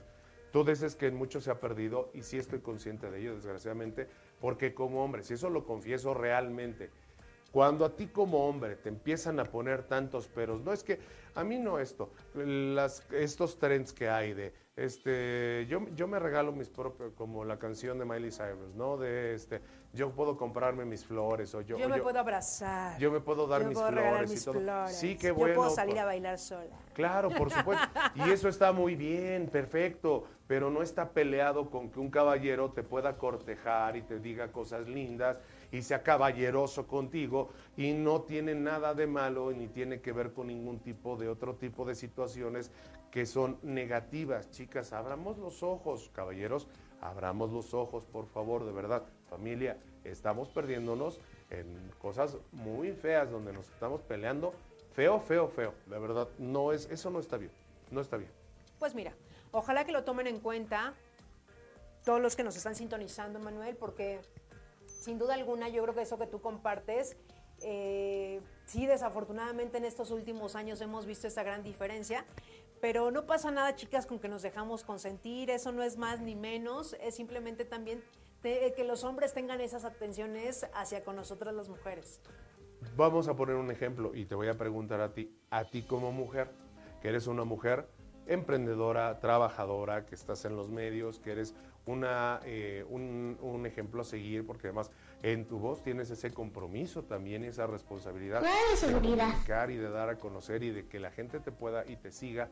¿Tú cómo te sientes cuando, te, cuando tu, tu novio te, te cuida, te protege, te apapacha, etcétera, etcétera? ¿Cómo te sientes? ¿Te gusta, no te gusta? No me gusta, me encanta. Ahí está, ahí está. Pues claro, porque yo creo como mujeres nunca vamos a ser igual que un hombre, jamás, en muchos aspectos, pero yo creo que a todas las mujeres nos gustan sí sentirnos protegidas por nuestra pareja, sea tu esposa, sea tu novio. Entonces es como esta parte de sentir, tengo a alguien, yo lo puedo hacer sola también, Claro. pero siempre está más bonito que si mi novio eh, está a mi lado, si tengo algún tema, pues sentirme apoyada, protegida, ¿sabes? A mí, a mí eso sí me gusta. Y, y eso no quita que tú sigas trabajando, Para que tú sigas siendo empoderada, que factures. No es cierto, Hacienda no factura. Este que. Sí, bueno, que no te quiero, no te quiero meter en broncas. Sí, sí, no, no, no. Secretaría de Hacienda que te. Saludos al SAT, hola muchachos, ¿cómo están? Eh, eh, eh, Hola, no, no es Hola a todos. Hola a todos. No, no, me refiero a la canción de Shakira. O sea, como dicen que ahora las mujeres no lloran, las mujeres facturan. Creo que hemos, se ha caído justo en ese malentendimiento de cómo se deben de llevar las cosas como pareja y como familia. Y, te- y fíjate que ahí me voy a meter en otro tema. Lo platicábamos fuera del aire. ¿Qué pasa con las relaciones de muchos años? ¿Cómo, o de las relaciones de pocos años, de muchos años, de más años, menos años. ¿Es lo mismo, no es lo mismo? ¿Qué sucede? En el caso particular, yo les comparto, llevo ya, son 18 años de, de estar matrimoniado con mi esposa. Saludos, Besos Blanca, muchas gracias. Nada fácil, nada sencillo. Quien les diga que el matrimonio es miel sobre hojuelas les está mintiendo. Es miel, digo, es, son hojuelas con miel, con chile piquín, con ácido. Lleva de todo, porque eso- así es un matrimonio. Lo importante es que lo hablen y que no le den peso a las cosas que no tienen importancia. De eso se trata, lograr una comunicación, entendimiento, respeto y comprensión y todo. Ahora, ¿Cómo es la pasión en un matrimonio? Pues sí llega un momento donde va cambiando por las mismas cosas, los hijos, los problemas y todo, pero no hay que dejar que no hay que dejar que esa pasión y esa conquista se pierda, porque lo platicábamos, se han perdido muchas cosas desgraciadamente, se va perdiendo. Pero sabes, yo siento tiempo. que más en cuestión de pareja, como a veces ya damos por hecho que la pareja está ya siempre ahí, anda. que diario la ves, que no sé, pero yo creo que los detalles nunca se tienen que perder, ¿no? Tú acabas es de como, decir- De repente, aunque no sea ningún día festivo, pues llévale un detallito. Y no quiere decir que le compres algo, no, o sea, sino saber que tienes a la persona presente, que sabes que ella es importante en tu vida, él es importante en tu vida y que estos detalles no se pierdan independientemente que estés casada, ¿sabes? Porque yo creo que a todos nos gusta esa parte, que lleguen con un detallito, lo que tú quieras. Sí, sé que, que le sea. gustan eh, las cosas saladitas y ah, pues le compro unos tamarinditos o les llevo unas papitas con chile y saber que lo tienes presente. Es eso nada más. Y también en la parte íntima es importante, ¿eh? y eso sí se los, sí se los comparto, o sea, me gustaría compartírselos como, como un ser humano. Es importante y como un tip, de verdad, busquen en- con su pareja que esa llama de la pasión, lo que antes se iban al cine y se acababan ahí, o se iban a las cuatro letras a celebrar y todo eso, no lo pierdan. Es parte de muchachos y muchachas, chicos y chicas, de verdad, no lo pierdan porque... Un vinito, un vinito, exacto. Una, de- rica cenita. Y luego el postre, o a lo mejor te vas al postre y luego cenas, pero... Ya con no- más hambre. Exacto, no hay que perder eso y no tiene nada de malo. No les no les vaya a pasar como una muchacha que de repente un día le estaba allá en el pueblo, no ahí en, ahí en mi- ahí estaba allá en mi- estaba allá en Michoacán, muchísimas gracias. Ya con esto nos vamos a ir de esta primer, de esta primero. Estaba allá en Michoacán. Saludos a toda la gente bonita de Michoacán, saludos a todos los purépechas lindos y hermosos. Digo por decir un nombre nomás, ¿no? Entonces estaba ya pues una muchacha recatada, ¿no? Le decía el muchacho, es que, ay, es que yo no quiero eso. Pero es que ándale, dame la prueba de amor. Si tú me quieres, dame la prueba de amor. Ay, es que yo no sé. Bueno, pues vamos, pues. Y entonces le dice, es que yo no sé a dónde me llevas, a dónde me traes, no sé qué. Ya se la lleva allá en la troca y se la llevó ahí a un, a un lugar de esos donde entra uno con el carro y dice, yo no sé a dónde me traes, ¿qué, estás, qué vamos a hacer aquí? Entonces usted no se preocupe, usted nomás déjese llevar, le decía él, ¿no? Total, entran, empiezan, suben al, al- al lugar este que les digo, y en cuanto llega la chica, empieza así a llorar. No puede ser, no puede ser. Y él todavía bien preocupado le dice, ¿qué pasó? ¿Qué pasó, preciosa? No, no te preocupes, no, no, ¿qué tienes? ¿Por qué lloras? No puede ser, pero ¿qué no puede ser? Que ya cambiaron la alfombra y los, y los tapices. No puede ser que ya cambiaron esto. Antes estaba más bonito. Quien entendió, entendió. Ok, entonces. Gracias, salud. Pero bueno, pues señoras y señores, hasta ahí con el chistecín y el chistorrín de la hora de Vigiman. Muchas gracias. En referencia al día 14 de febrero, Día del Amor y la Amistad. Así es, Emanuel. Y bueno, nos vamos a ir rapidísimo un corte, señores, porque ya llegó nuestro invitado. Son las 11 de la mañana con 59 minutos. Así que vamos rapidísimo un corte y regresamos. Estamos completamente en vivo en ese su programa, La Hora de Vigiman. Regresamos. Y ya regresamos, señores. Son las 12 de la tarde con 4 minutos y estamos completamente en vivo en ese su programa de la hora de Vigiman. Y como les mencionamos al inicio del programa, hoy tenemos un invitadazo. Después de este fin de semana, Emanuel, que seguramente todos vivieron la, la euforia del Super Bowl. Claro. Entonces, nuestro invitado nos va a dar muchísima información, pero cómo se relaciona también el deporte con Grupo IPS. Así es como se relaciona el deporte con Grupo IPS. Y justamente Grupo IPS, pues es una empresa, una agrupación, una familia, porque todos conformamos una familia, me atrevo a decirlo así, en donde no solo la salud mental, la preparación son importantes, sino también la salud física. Y como tal es el eh, infundir, el proponer o el eh, influenciar a realizar un deporte. Y qué mejor que hacerlo con el deporte del emparrillado, que es bueno uno de los deportes con mayor tradición en México. Y que bueno, si me dejas platicarle rapidísimo antes de que nos vayamos a dar la bienvenida a nuestro, a nuestro invitado. Eh, la LFA, fíjense nada más, la Liga de Fútbol Americano es la mayor liga de fútbol americano en México. Es una asociación fundada en el año 2016 y que ha estado en voces de seguidores del NFL en México y con fanáticos del deporte actualmente en aumento debido a la importancia cultural cuyo director ejecutivo es Alejandro Jaimes, es su comisionado y bueno, pues tiene una división, tiene 14 equipos participantes, 5 se encuentran actualmente en descanso y bueno, pues así pertenecientes a la Federación Mexicana de Fútbol Americano. De tal manera que justamente formando parte de lo que es esta, la Liga de Fútbol Americano Profesional en esta ocasión, o la LFA, hoy le voy a dar la más cordial bienvenida a quien tiene en su peso y en sus hombros lo que corresponde a el equipo de ofensiva, la coordinación ofensiva, nada más y nada menos, señoras y señores, que de los Raptors que ya tuvimos aquí en esta ocasión. ¿Cuándo fue que nos acompañó este? El 6 de enero. El por 6 de enero. Aquí anduvo, aquí aquí anduvo la mascota. La mascota de los Raptors, así es. Entonces, hoy le voy a dar la bienvenida a Jefferson Quirino de Guzmán, nuestro coordinador ofensivo. Mi buen Jefferson, ¿cómo estás? Bienvenido, muy buenas tardes. Muy buenas tardes, muchas gracias por la invitación. Este, hace muchos años que no escucho a alguien decirme Jefferson. A ver, ¿cómo te dicen? ¿Cómo ¿Cómo te dicen? Brian, Brian Guzmán. Es- Brian. es- ajá, así ha- Brian. he llevado casi toda mi vida. Eh, luego se van a dar cuenta, ¿no? Soy brasileño, entonces eh, de origen utilizamos el, el último apellido primero, ¿no? Entonces ese es el apellido que siempre llevamos, por eso me dicen Brian Guzmán. Ok, correcto. Pues mi querido Brian, bienvenido aquí a la hora de Vigiman y tú que eres el coordinador. Fíjate curioso, una, ahora sí que un coordinador ofensivo de origen brasileño, donde regularmente pensaríamos que en Brasil, bueno, pues el, el deporte por, eh, por mucho sería el fútbol, el fútbol soccer. Tú estás en el fútbol americano, en el emparrillado. ¿Qué nos cuentas de tu trayectoria? ¿Qué te llevó a no tomar el fútbol, sino el fútbol americano? ¿Quién es Brian Guzmán? ¿Dónde ha estado? ¿Qué trayectoria tiene? Y pues estás bien chamaco, ahora sí que literal, estás súper chamaco, pero con toda la experiencia del mundo y por eso es que estás ahí en la coordinación ofensiva de los Raptors. Platícanos de ti, mi estimado Brian. No, muchas gracias, muchas gracias. Este, no, ya no tan joven, ya tengo 33 años, llevo 9 años en México. Eh, a eso vine, ¿no? A este país, vine, vine a escuchar fútbol americano. Y yo creo que ahí es correcto de decir que por mucho el deporte de preferencia de los brasileños es el fútbol eh, normal, ¿no? El fútbol soccer tradicional.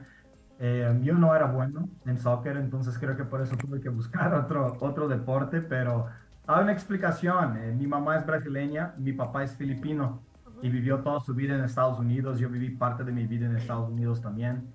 Um, entonces desde ahí nació la, la, pasión por el fútbol americano, ¿no? Me tocó vivir en la ciudad de Denver en los 90 cuando los, los Broncos ganaron dos Super Bowls en 97 y 98. Entonces yo era niño chiquito y pues me impresionó mucho, ¿no? Es, me, me enamoré del deporte. Y cuando me regresé a Brasil ya adolescente, el deporte apenas iba empezando en mi país, ¿no? Entonces fui jugador por siete, siete años allá, empecé mi, mi carrera de, de coach también en Brasil en el año de 2011 y ahí estuve hasta el año de 2015, cuando, cuando tuve la oportunidad de ser entrenador en jefe y ser campeón nacional brasileño, ¿no? El siguiente año recibí la invitación para venir a México a integrarme a la Liga Mayor, el fútbol universitario de, de ONEFA, de la Organización Nacional Estudiantil de Fútbol Americano aquí de México. Y estuve cuatro años con los aztecas de la Universidad de las Américas en Puebla, ¿no? Entonces ahí realmente fue cuando aprendí del fútbol mexicano, aprendí a ser un, un entrenador realmente profesional eh, de ahí me moví, eh, ascendí a coordinador ofensivo en el TEC de Monterrey Campus Toluca, eh, donde estuve por dos años y ahora en 2024 voy empezando mi tercera temporada como coordinador ofensivo de los Pumas de Acatlán, de la UNAM, en, aquí por Naucalpan, en el estado, estado de México, y también acepté la invitación para ser coordinador ofensivo de los Raptors en la LFA. Era algo que pues ya aspiraba, ¿no? La liga viene creciendo, este, eh, se juega muy buen fútbol, ¿no? Con el nivel de, de, atletas nacionales y extranjeros que se suman y pues era algo que ya tenía ahí eh, contemplado, ¿no? Era algo que aspiraba para, para esa temporada y se dio la invitación por parte del, del coach Horacio García, nuestro head coach. Lo acepté y voy empezando mi primera temporada como el encargado de, de la ofensiva de los Raptors. Cuentes una trayectoria, fíjate nada más, desde los Broncos, o sea, tu pasión en este caso sería de menos, o ¿cuál es tu equipo favorito de la NFL? Los, los, Broncos de Denver. Los Broncos de Denver, justo donde estuviste. Oye, y bueno, pues en este caso, en esta trayectoria que nos has dado y que nos comentas todo lo que ha sido tu andar y cómo llegaste a México, fíjate nada más que, que ahora sí que cómo son las cosas. Tu mamá, en este caso, eh, eh, brasileña. tu padre filipino y de tú ya prácticamente mexicano, porque ya al estar nueve años en México, pues ya pues me puedo atrever a decir que estás más mexicano que el mole, hermano. Entonces, este, ¿cómo ha sido este el trabajar? Tú mencionabas el trabajar con lo que fue eh, la FES Acatlán, si no me equivoco, si escuché muy bien, es que tenemos unos detallitos ahí con el audio, pero con FES Acatlán y con lo que es Raptors. ¿Cómo ha sido trabajar? ¿Hay qué, ¿Qué diferencias encuentras entre uno y otro? Entre una liga, que bueno, pues es la parte estudiantil, la parte ya profesional con la LFA. ¿Cómo ha sido esta, este cambio? ¿Cuáles son las diferencias que, que tú percibes mayormente? Muy bien, no, y yo diría que ya soy residente permanente en México eh, desde hace cuatro años. Eh, siempre eh, tengo esta broma con mi mamá, le digo que, que, ya he pagado más impuestos en México que en Brasil, así que más me vale quedarme acá, ¿no? ¿Sí? Este, pero, pero sí, al final de cuentas sí hay una, una, diferencia, son dos proyectos distintos, yo creo que cuando estás en el fútbol universitario, eh, en cualquier nivel la propuesta es ganar, pero también existe una preocupación muy grande en formar estudiantes atletas en, en Liga Mayor. Eh, nosotros eh, representamos la máxima casa de estudios de, del país, en la UNAM, entonces... Oh, sí, pues, claro. Queremos, formar estudiantes atletas, ¿no? Hay una gran preocupación de enseñarles a manejar su tiempo, a, cómo ser excelentes en el salón de clases y también en el campo, eh, cómo madurar, ¿no? Ahí tenemos los atletas de 18 a 25 años, que es una edad, yo diría que crucial, ¿no? En el desarrollo del, del hombre. Y, y sí hay una preocupación muy grande en formar a estos jóvenes mientras les enseñamos a competir y ganar también. En la LFA yo creo que es una propuesta un poquito más deportiva, ¿no? En inglés diríamos it's all ball, ¿no? Entonces estás preocupado en, en, en, en, encontrar los mejores esquemas, en encontrar el mejor roster del equipo, ¿no? Encontrar los mejores jugadores, saber cómo utilizar sus talentos, porque al final te van a juzgar únicamente por el resultado dentro de la cancha, ¿no? Es, así es el deporte profesional.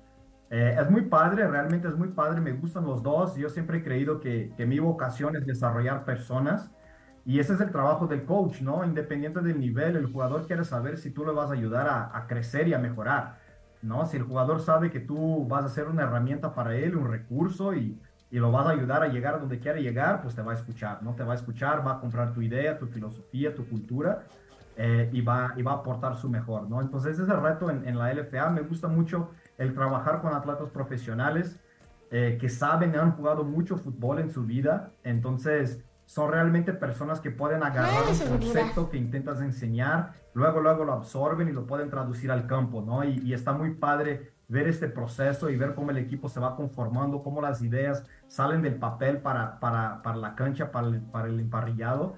Eh, y la verdad estoy muy emocionado para, para, ver qué es lo que podemos lograr en esta temporada. ¿Qué espera? Perdón, perdona. Ok, okay Ryan. Pues bueno, la verdad es que nos da muchísimo gusto que nos acompañes el día de hoy aquí en el programa y sobre todo hablando del deporte y de Raptors, que es un, equipo importante sobre todo para aquí, para Grupo IPS. Y me gustaría que nos compartieras cómo es que tú decides venirte a México. Ya nos, ya nos mencionabas ahorita que ya tienes algunos años aquí en México. ¿Cómo es que decides México? ¿Por qué en otro país? Y además, ¿cómo es que entras a la Liga de los Raptors? Sí, al final de cuentas yo no les voy a mentir, estaba buscando irme a Estados Unidos, como, como muchas personas en el mundo, y, pero en este proceso eh, se dio la oportunidad de conocer el fútbol en México. Yo la verdad no conocía el fútbol en México. Eh, a través de uno de mis mentores en Brasil, eh, me presentó al coach, en ese entonces al coach Eric Fisher, que hoy es head coach del, del Tec Puebla, y se dio la oportunidad de venir a, a ser un, un entrenador asistente eh, combinado con una oportunidad de estudiar un posgrado en la Universidad de las Américas Puebla. Entonces aproveché ambas oportunidades y, y, a esto vine, pues la idea original era quedarme dos años hasta terminar la maestría y pues me quedé mucho más, ¿no? Al final de cuentas, este crecí un poco en el deporte, me, me enamoré del país, realmente hoy, hoy México es mi casa. Claro. Es la tercera ciudad uh, en, en, México que, que, tengo la oportunidad de vivir, ¿no? De residir. Eh, y, y, estar en la Ciudad de México también me, me abrió las puertas para estar, por ejemplo, en, en Raptors, en la LFA. Este año, eh, los, los, dueños de Raptors, ¿no? O sea, los, los, los encargados de la, de la, dirección deportiva de Raptors, decidieron hacer un cambio en el staff de coacheo y invitaron, contrataron al coach Horacio García, que también es mi jefe, mi head coach en la FESA Catlán. Eh, entonces, en el momento en que el coach decide aceptar ser el líder de, de, Raptors y llevar este proyecto, en ese momento me hace también la invitación para, para ser su coordinador ofensivo acá y pues la verdad es que no pensé mucho, ¿no? Este, quería participar de la LFA, el equipo que seguía cuando, como aficionado de la LFA, cuando tenía oportunidad de ver partidos, era, eran los Raptors. Eh, por coincidencia, me tocó coachar en nivel universitario muchos de los jugadores profesionales hoy que están, que están en Raptors. Entonces fue una decisión muy fácil, ¿no? Había muchos elementos en favor de, de, aceptar esta invitación y pues aquí andamos intentando desarrollar el proyecto. Pues la verdad es que nos da muchísimo gusto y sobre todo tú hablabas ahorita al inicio de la disciplina. ¿Cómo podemos, eh, un deportista, a veces nosotros pensamos que nada más la disciplina es en el deporte y que ellos son, por eso tienen esos cuerpos y más hablando del fútbol americano, claro. pero ¿cómo podemos llevar nosotros también a cabo la disciplina con nuestra vida diaria? Es que yo creo, fíjate que es algo que siempre platicamos con nuestros jugadores, ¿no? Este, disciplina no es, no es como un botón que prendes y apagas. No, disciplina es una decisión en, el modo como quieres vivir su vida. A mí me, gusta mucho un, una, un quote de, de, Marta Beck, una autora, eh, lo comparto siempre, está en las paredes de nuestras instalaciones, que dice, el modo como haces cualquier cosa es el modo como haces todo. Y para mí es la, es la definición de disciplina, ¿no? O sea, desde que decides pararte en, en la mañana y arreglar tu cama para regresar a tu casa en la noche y tener una cama arreglada, o sea, esa decisión ya dice mucho de ti en relación a todo lo demás que haces en tu vida. No, este, no creo que disciplina sea algo exclusivo del deporte o sea algo exclusivo de las artes marciales o de una vida militar. Disciplina es una decisión de, de crear una estructura bajo la cual tú puedes vivir tu vida y desarrollar buenos hábitos que te van a hacer una persona más eficiente y más feliz. ¿no? yo creo que con esa mancuerna, pues realmente tienes una vida, pues integral, ¿no? A donde eh, te estresas menos, a donde acumulas menos cosas, a donde aprovechas mejor tu tiempo. Y pues en una vida deportiva eso es clave, ¿no? Es esencial para lograr, resultados positivos. Claro, una vez escuchaba, y ahorita que, que, comentabas esto, que a veces tú dices, bueno, ya con el hecho de levantarme por las mañanas, hacer mi cama, de ahí depende también muchas cosas, ¿no? Y una vez escuchaba también en un programa que decía, como somos en una cosa, somos en todo. Entonces yo creo fielmente que realmente no nada más necesitamos ser como disciplinados en el deporte si queremos llegar a algo, sino más bien es como en nuestro día a día, en las actividades más sencillas o más comunes, siempre tratar de hacerlo mejor. Así es. Fíjate, yo te quería preguntar justamente, eh, ¿cuál es tu grado de estudios? Me decías eh, maestría, ¿en qué? Sí, yo soy licenciado en Relaciones Internacionales eh, por la Universidad Estatal de, de, Paraíba en Brasil y tengo una maestría en Globalización y Gobernanza, una especialidad en, en, en International Management, ¿no? En, Management Internacional por la Universidad de las Américas Puebla. Entonces, pues vivo un poco de mi vida, es más o menos lo que estudié, ¿no? Sí, claro. De hecho, te, te hice esta pregunta, ¿por qué razón? Porque para todos los que nos ven, es el darles a través de un vivo ejemplo de tu persona cómo lo que corresponde a la educación y la preparación basado en esa disciplina que tú manejas y de la cual nos estamos de la cual estamos hablando justamente se van, van de la mano. Dices, tomar las oportunidades en el momento en el que se te presentan. Una va pegada de la otra, de la otra, y tú buscaste que todas y cada una de ellas se conjuntaran para que llegaras hasta un objetivo en el cual ahorita estás, donde además de que ya lograste obtener la parte profesional de o la profesionalización de tu carrera eh, o digamos o de tu preparación, también la profesionalización de tu carrera deportiva y de, parte, de la parte deportiva al estar trabajando o al estar desempeñándote tanto en FESA Catlán como en Raptors. Ahora, aquí en Raptors, ya en la parte de ser, y, que además no solo, o sea, estamos hablando de que quien te trajo no es cualquier persona, de quien estamos hablando es una institución en el fútbol americano y que además dice, yo confío en este muchacho y te quiero conmigo, trabajando en mi equipo como coordinador ofensivo, no solamente allá y, trabajando no solamente allá en la UNAM, sino aquí en Raptors, para hacerlos crecer y para seguir ganando y para obtener resultados. Tú lo mencionabas desde la parte, aquí sí es desde la parte en Raptors, desde la parte deportiva, allá es el impulsar a los estudiantes a que tengan justo ese equilibrio y a que logren encontrar esas herramientas para obtener tanto la parte del deporte como su preparación profesional. Entonces, te traen acá, ya estás en Raptors, coordinador ofensivo. ¿Cuál ha sido el reto mayor para ti personalmente en Raptors particularmente?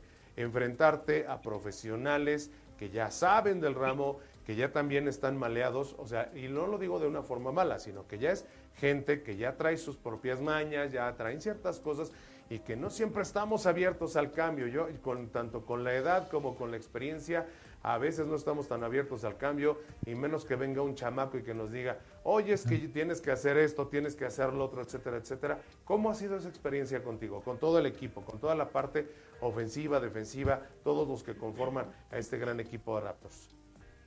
Sí, fíjate que es curioso que estamos platicando sobre disciplina porque creo que tiene mucho que ver con eso, ¿no? Yo creo que el el gran reto ha sido eh, cómo, cómo organizar nuestro, nuestro calendario para lograr instalar y enseñar todo lo que creemos ser necesario para empezar la temporada en básicamente 20 entrenamientos, ¿no? Que es el tiempo que desde que empezó el año de 2024 que tenemos eh, eh, apartado para la parte de campo de fútbol americano. Eh, yo creo que este ha sido el reto y regresa a disciplina, ¿no? Regresa a ser eficiente con los tiempos, regresa a, hacer, a, tener asistencias en los entrenamientos completas, ¿no? Regresa a cuidar sus cuerpos para no perder ningún entrenamiento por lesión, porque tenemos muy poco tiempo para instalar todo lo que es necesario para que un ofensivo profesional pueda operar. Yo creo que ese ha sido el mayor, el mayor reto, ¿no? Este, en, ese nivel profesional. En el nivel universitario tienes un poco más de tiempo, tienes básicamente ocho meses para preparar un equipo y, y compites en cuatro. En la liga profesional, como hay mucho cambio en el roster, ¿no? Estás contratando, despidiendo jugadores, estás trayendo jugadores extranjeros, no tienes realmente tu, equipo completo que va a abrir el primer partido hasta cuatro o tres semanas antes de, la temporada. Entonces tienes que ser muy ordenado, muy, muy eficiente con tu calendario, con tus periodos de entrenamiento para asegurar de que vas a preparar tus jugadores como ellos necesitan eh, para esa semana uno.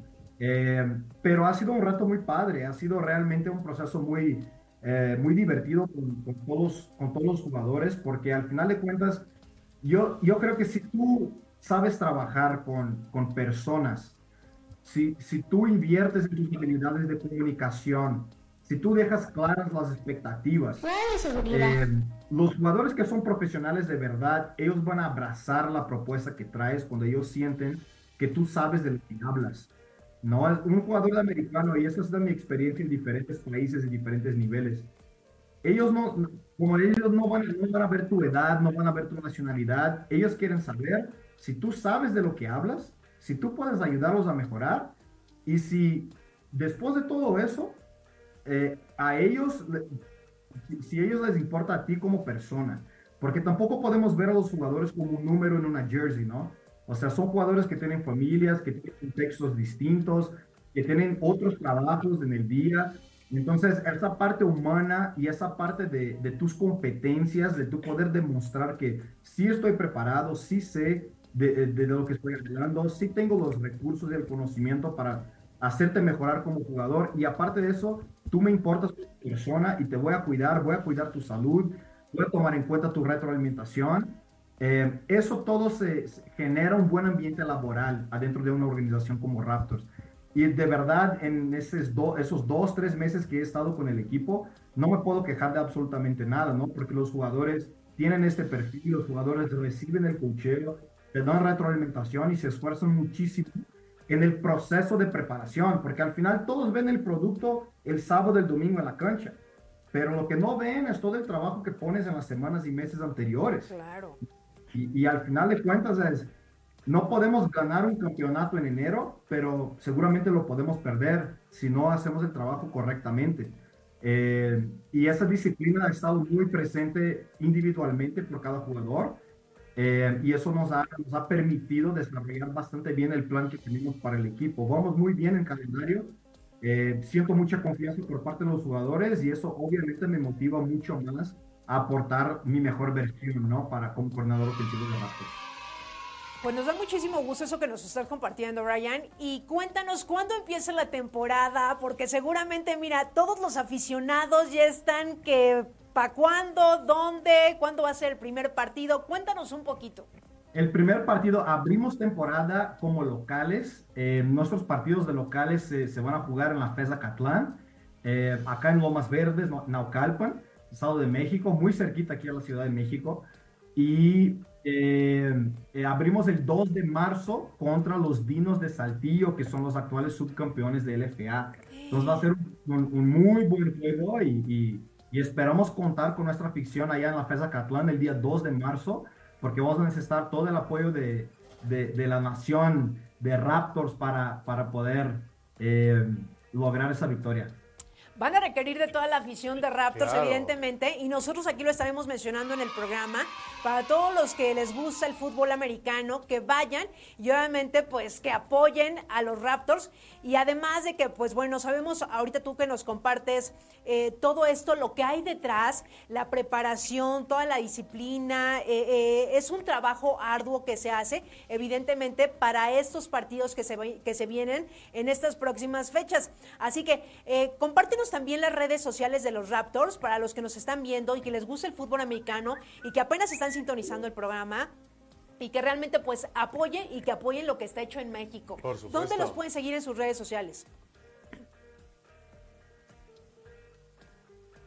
Ah, perdón, perdón, disculpa, eh, se cortó un poquito la- al final. Sí, nos puedes compartir tus redes sociales, las redes Ah, sociales. De Raptors. de Raptors, sí, exacto, todas las redes sociales donde seguirlos, justo para seguir dónde son los partidos, cuándo hay apoyarlos, cuándo comienza la temporada, contra quién vamos, etcétera, etcétera, dónde podemos eh, enterarnos de todo esto, redes sociales, etcétera. Sí, sí, claro. Eh, tú puede- pueden encontrar a Raptors en todas las redes sociales, en Instagram, eh, Twitter, actualmente X y, Facebook como Raptors LFA. Ese es el handle en todas en todas las redes sociales. Eh, Instagram probablemente es el más fácil, ahí están el calendario, ahí suben siempre los horarios, los informes de todos los partidos, cómo adquirir boletos, promociones, este, siempre hay interacciones muy, muy padres con los, con los fans también. Entonces, eh, Raptors LFA en, en Instagram, en Twitter y, y por ahí en Facebook también nos puedes encontrar. Perfecto. Perfecto. Pues mira, ¿qué te parece si vamos rapidísimo un corte? Vamos a ir rapidísimo un corte y sobre todo a todos los que nos están viendo, si tienen alguna pregunta sobre Raptors, la temporada, ¿qué, qué, es, qué vamos a ver en esta temporada de los Raptors? Escríbanos en la transmisión que tenemos a través de la página de Grupo IPS, que nos da muchísimo gusto que el día de hoy Brian nos esté acompañando. Y bueno, vamos rapidísimo un corte, Manuel, y regresamos. Vamos a un corte y regresamos y vámonos con saluditos en un ratito. Ahorita que regresemos del corte, vamos con los saludos a todos los que nos están escribiendo aquí en nuestro, nuestro programa hoy, La Hora de Vigiman. Regresamos. Y ya regresamos, señores, son las 12 de la tarde con 32 minutos y seguimos hablando del fútbol americano, que por cierto ahorita le vamos a preguntar a nuestro invitado qué le pareció el Super Bowl de la semana por pasada, supuesto, porque no, él debe no. estar mejor informado que tú y yo juntos. Mm, Sí, definitivamente. De, de la, pues, ¿qué la semana pasada? Del domingo pasado. Del domingo, sí, de ese fin de este semana. fin de semana, amiga, del domingo pasado. Y bueno, pues antes de que vayamos con nuestro invitado, rapidísimo, tenemos aquí unos saluditos, dice por aquí Ubaldo Martínez. Así es, un poquito de todo ha sido fácil, no ha sido fácil, porque hablábamos para esto, eh, para que también nuestro invitado esté eh, consciente de lo que, en contexto de lo que estamos hablando. Previo a hablar del fútbol americano hablábamos de lo que era el 14 de febrero y cómo se va llevando las relaciones y cómo van cambiando. Dice Ubaldo, así es un poquito de todo, no ha sido fácil, pero tampoco imposible. Yo gracias a Dios estoy por a nada de cumplir 30 años de matrimonio, somos muy felices. Qué bueno, un abrazo Ubaldo. Shmuel, eh, Shmuel Reislin Baker, Reislin Baker, ya lo logré hacer, es, es nuestro fan destacado. Primero, hola, saludos desde Chihuahua. Mi querido Shmuel, saludos a Chihuahua. Y dice, estuve viendo juegos de los Raptors, son buenos jugadores, dice aquí, pero con todo respeto, 100% caudillos pro fútbol. ¡Oh, por Dios! Oh, tenemos tenemos Na, na, na, na, na. detractores aquí, qué barbaridad. ¿Cómo no, señoras y señores? Pero bueno, dicen que para todos hay, eh, dicen que en gusto se rompen géneros, definitivamente. Y pues aquí para todo se vale, pero definitivamente pues aquí es la casa de los Raptors en lo que es la hora de Vigiman. Y ya que estamos de vuelta con nuestro invitado, vamos a seguir platicando contigo en esta, en esta mañana. Mi querido Brian, pues ahora sí, tú antes de ir, de entrar en materia con lo que mencionabas del, de lo, del Super Bowl, sí, del Super Bowl 58, me gustaría preguntarte, tú hablabas justamente hace un ratito y tocaste el tema de el cuidado y la seguridad. Y ya que estamos hablando de seguridad, ¿qué cuidado y seguridad tiene que tener un jugador a nivel profesional o un jugador de alto rendimiento en cualquier disciplina? Ahorita estamos hablando del fútbol americano, pero a través de, tu- de ti, que tú tienes esta experiencia, ¿cuál sería el consejo o los consejos que podrías darnos en cuanto a la seguridad en el deporte? Nos vamos desde el fútbol americano y de ahí abordamos obviamente a cualquier otro. ¿Cuál sería, mi estimado Brian? Pues mira, yo creo que en, en el performance, de, en, en el deporte de alta performance, eh, sea, sea cual sea el deporte, eh, tú siempre decimos, ¿no? Que tu disponibilidad es tu mayor habilidad. Y para que tú estés disponible siempre para tu equipo tienes que tener un cuerpo sano, tienes que tener muy buenos hábitos para preparar tu cuerpo para lo que viene en el campo y también para recuperar tu cuerpo después de los partidos. Creo que el gran diferencial de los atletas profesionales, y, hablando de fútbol americano, ahí vemos, por ejemplo, eh, Tom Brady, ¿no? que se retiró el año pasado, pudo jugar 23 años en la NFL por el modo cómo invertía y cómo se recuperaba y cómo cuidaba de su cuerpo. Eso, antes de cualquier cosa, eso es lo más importante, ¿no? Una nutrición direccionada al esfuerzo que haces eh, todos los días, ¿no? Este mínimo 8 o 9 horas, horas de sueño diarias para que te puedas recuperar, no hidratación de, de 3 litros o más de agua diarias, todo eso para un atleta de alta performance. Eh, es lo que le va a ayudar a estar listo para, para, actuar en la cancha, ¿no? Tener una buena movilidad, es decir, flexibilidad en sus articulaciones, eso ayuda a prevenir muchas lesiones. ¿No? Y ya cuando pisas el campo tienes que utilizar eh, eh, la utilería correcta para la práctica del deporte, ¿no? Sabemos que el fútbol americano es un deporte de alto impacto, entonces las utilerías que utilizamos son utilerías de 2, 3 años que están muy adentro de su vida útil, ¿no? Son, son siempre las, los cascos y las hombreras, desde los shoulder pads más recientes que, que disponibles para la práctica del fútbol americano eh, desde las fundas que utilizan, del tipo de, de, tacos que utilizan para, para, la superficie en que van a jugar. El entender y utilizar utilerías actualizadas también es muy importante para asegurar la integridad física del atleta, ¿no? Y al final es cualquier, cualquier rendimiento, cualquier tipo de, de performance eh, deportiva eh, viene de mano con, con la ciencia del deporte, ¿no? Al final de cuentas, tú tienes que estar ahí siempre eh, en la misma página con tu servicio médico, tienes que asistir a tus sesiones de rehabilitación, tienes que hacer rehabilitación preventiva, es decir, muchas de las lesiones del fútbol americano son lesiones de, musculares, ¿no? no son lesiones que necesariamente tienen que ver con algún tipo de golpe, algún tipo de choque, eh, sino por el esfuerzo, el esfuerzo, la fatiga y el modo de prevenir esas cosas, otra vez, ¿no? hidratándose bastante bien y después de los entrenamientos, este, a lo largo de la semana de preparación y después de los partidos, este, utilizar los recursos de criogenia, ¿no? las tinas de hielo, la terapia preventiva eh, y asegurar de que después de cada partido estás reiniciando tu cuerpo para atacar la siguiente semana, ¿no? Y esto es un proceso largo de, de 10 semanas en temporada regular y más si nos metemos a playoffs. Este. Todo eso va de mano para, para la seguridad del atleta en la práctica del deporte. Oye, hablando de esto, fíjate, tú hablabas que no solamente eh, son el tipo de lesiones que se dan justo en el emparrillado, ya en el juego.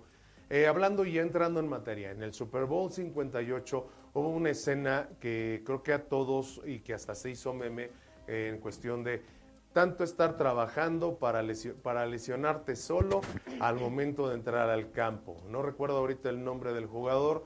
¿Qué, ¿Qué fue lo que pasó ahí? ¿Qué fue lo que sucedió ahí con este jugador? Que se lesiona justo al momento de entrar al campo y al emparrillado. Sí, eh, eh, fue Dre, Dre, Greenlaw, él era un apoyador de, de, los, de los San Francisco 49ers. Sí. Y realmente es, es, una tragedia, ¿no? Pero yo creo, lo que le pasó fue que tuvo una ruptura de, de tendón de Aquiles en el momento que iba entrando a, la cancha, realmente solo, ¿no? O sea, no hubo contacto solo, no, eh, ni estaba jugando en ese momento. Pero yo creo que la lección que tenemos que extraer de eso es que si algo así puede pasar con un jugador de alta performance que tiene todos los recursos y dedica básicamente su tiempo y su vida a cuidar a su cuerpo y estar en la mejor forma física, imagínate los riesgos a que estamos sometidos los demás que no invertimos tanto en nuestra recuperación en la prevención de lesiones. Eso es un ejemplo muy extremo ¿no? de que puede pasar a cualquiera. Eh, pero obviamente si nos cuidamos, si nos cuidamos, reducimos este riesgo, ¿no? Eh, desgraciadamente, pues pasó en el, en el momento más importante de su carrera deportiva, pero lo que tenemos que recordarnos es que antes de llegar a este Super Bowl, Dre Greenlaw, ese atleta, pues participó de, casi 19 partidos de fútbol americano en el más alto nivel, eh, sin ninguna lesión, ¿no? Entonces, este, tuvo esta mala suerte de que le, le ocurrió eso en el Super Bowl, pero eh, es un ejemplo, ¿no? De, que si puede pasar con ellos, pues imagina con quién nos cuida, ¿no?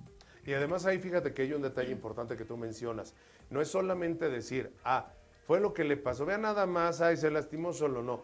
hay que pensar en todos los 19 partidos previos donde él dio todo lo mejor y que gracias a ese trabajo los eh, San Francisco 49ers o los 49 de San Francisco llegaron al Super Bowl 58. ¿Cierto? Es correcto. Ahora, tú desde tu perspectiva y objetiva, ahora sí que desde la objetiva o la, desde la perspectiva de un profesional del deporte del emparrillado, mi pregunta sería, en este Super Bowl, ¿qué fue lo que imperó? Porque vimos un partido cerrado, una, unos, eh, un partido cerrado en cuanto a contra, eh, defensiva, contraofensiva, un partido donde no hubo demasiados eh, tintes, donde no, donde no hubo demasiados pases a profundidad, donde las diagonales no se dieron, o sea, no, no, no se anotó, no hubo tantos touchdowns del marcador, fue muy cerrado. ¿Qué fue lo que lo que llevó o cómo, por qué se dio este partido tan cerrado en ambos casos? Desde la perspectiva que, nos ofreció eh, los jefes de Kansas City y qué ofrecieron los 49 de San Francisco. Mira, los, los, 49 de San Francisco llegaron como el mejor equipo de la NFL, ¿no? El más equilibrado, el que tenía más talento en, todas las posiciones. Eh, yo creo que el partido estuvo así de cerrado porque la verdad es que es, muy, es muy difícil competir contra experiencia. ¿no? Y los Chiefs hoy por hoy en la NFL son el equipo que más ha jugado playoffs, que más ha estado en esa situación, ¿no? O sea, por ahí había visto que Patrick Mahomes va en su uh, sexto, sexto, año en la NFL y ha jugado en, en cuatro Super Bowls y ha ganado tres. ¿no? Entonces, el haber estado en ese escenario, el haber vivido esas situaciones mentalmente, emocionalmente, ya te ponen en una situación de, ventaja en relación al otro equipo. Yo, para mí el diferencial eh, es, fue cocheo, cocheo en los momentos cruciales porque la verdad es que no hay malos coaches a este nivel y, el head coach de los, de los 49ers de San Francisco es de los mejores que, que, la NFL ha visto en toda su historia. Pero del otro lado también tiene a Andy Reid, que es el head coach de los Chiefs, que ahora entra a un club muy selecto de, de tres, de realmente cuatro coaches que tienen tres o más Super Bowls en toda la historia de la liga. Entonces te estás enfrentando con un, con un mariscal de campo en Patrick Mahomes que es excepcional físicamente, mentalmente, es probablemente tiene la oportunidad de terminar su carrera como el más, más grande, el, mayor quarterback de todos los tiempos. Eh, y, y, esa montaña que hace con Andy Reid, que es sin duda de los mejores head coaches de la historia de la liga, ¿no? Creo que el tener un mariscal de campo y tener un head coach, que son los dos grandes líderes del equipo, con tanta experiencia en playoffs en momentos cruciales, fue la diferencia eh, para, para, los jefes sacar el resultado al final de cuentas, ¿no? Porque en partidos así de cerrados, los detalles en situaciones cruciales son lo que, lo que van a hacer la diferencia. Y pues se dio, ¿no? Al final fueron las series extras, el plan de los Chiefs era mejor, la ejecución de este plan también fue mejor, y pues ahí ganaron su tercer Super Bowl. Ahí lo tenemos. Fíjate nada más, Maggie, fíjate, mi querido Brian, desde la manera, eh, tuve la oportunidad de, ver el partido y de forma personal, eh, tú mencionaste ahorita algo, la experiencia de Patrick Mahomes eh, al momento eh, y del coach Reed al momento de los momentos, o mejor dicho, al momento de instantes cruciales. ¿A qué voy? ¿O a qué me estoy refiriendo con esto? Justamente el partido en, su gran mayoría lo vino liderando los 49 de San Francisco por mucho. Traían el mejor equipo, como tú bien lo mencionabas, traer el mejor equipo del NFL, pero de este lado tenían toda la experiencia. Remontaron y además otra, otra cosa que mucha gente tal vez no lo sepa, que eso me gustaría que tú se los aclararas. La decisión que puede tomar un mariscal de campo, o sea, el peso que tienen las decisiones ya al momento de la jugada, aunque el, marisca, aunque el, coach, el head coach diga, vamos con tal jugada, si al momento de realizarla se tiene que tomar una decisión de último momento, es lo que ha hecho que justamente Mahomes se distinga por poder hacer ese tipo de cosas y que ahí está el momento del, del repunte, remontada y finalmente ganaron el Super Bowl nuevamente. Experiencia, tranquilidad, equilibrio mental, el no desesperarse, el cómo a pesar de tener varios balones sueltos por parte de los Chiefs, este, todas estas situaciones, cómo varían y cómo cambian al momento de hacerlo así. No, muy, muy buena observación y, y realmente esta fue la, la, diferencia, ¿no? Este, al final de cuentas, eh, un buen quarterback es un solucionador de problemas. Naturalmente ese es el perfil de un buen quarterback, es una persona que sabe solucionar problemas. Yo siento que los 49ers estaban atrapados eh, en, en, la impresión o como que en sentir la necesidad de momentos cruciales el coach tenía que mandar la jugada ideal, la jugada perfecta. Y cuando llevas bastante tiempo en ese deporte, te das cuenta de que esto es un deporte de jugadores, no de, no de entrenadores. ¿no? A nosotros coaches nos toca ganar las prácticas, a los jugadores les toca ganar los partidos. ¿no? Y yo siento que en este momento, cuando comparamos a, a ambos quarterbacks, y es muy difícil saber la razón, ¿verdad? Porque no estamos allá adentro, pero se veía claramente que los jefes con Mahomes tenían un quarterback con todas las herramientas la confianza y la libertad de buscar soluciones en el campo para un, un, un, que le presentaba la defensa, para sacarnos de una mala jugada y ponerlos en una buena jugada para atacar la defensa específica que estaban viendo.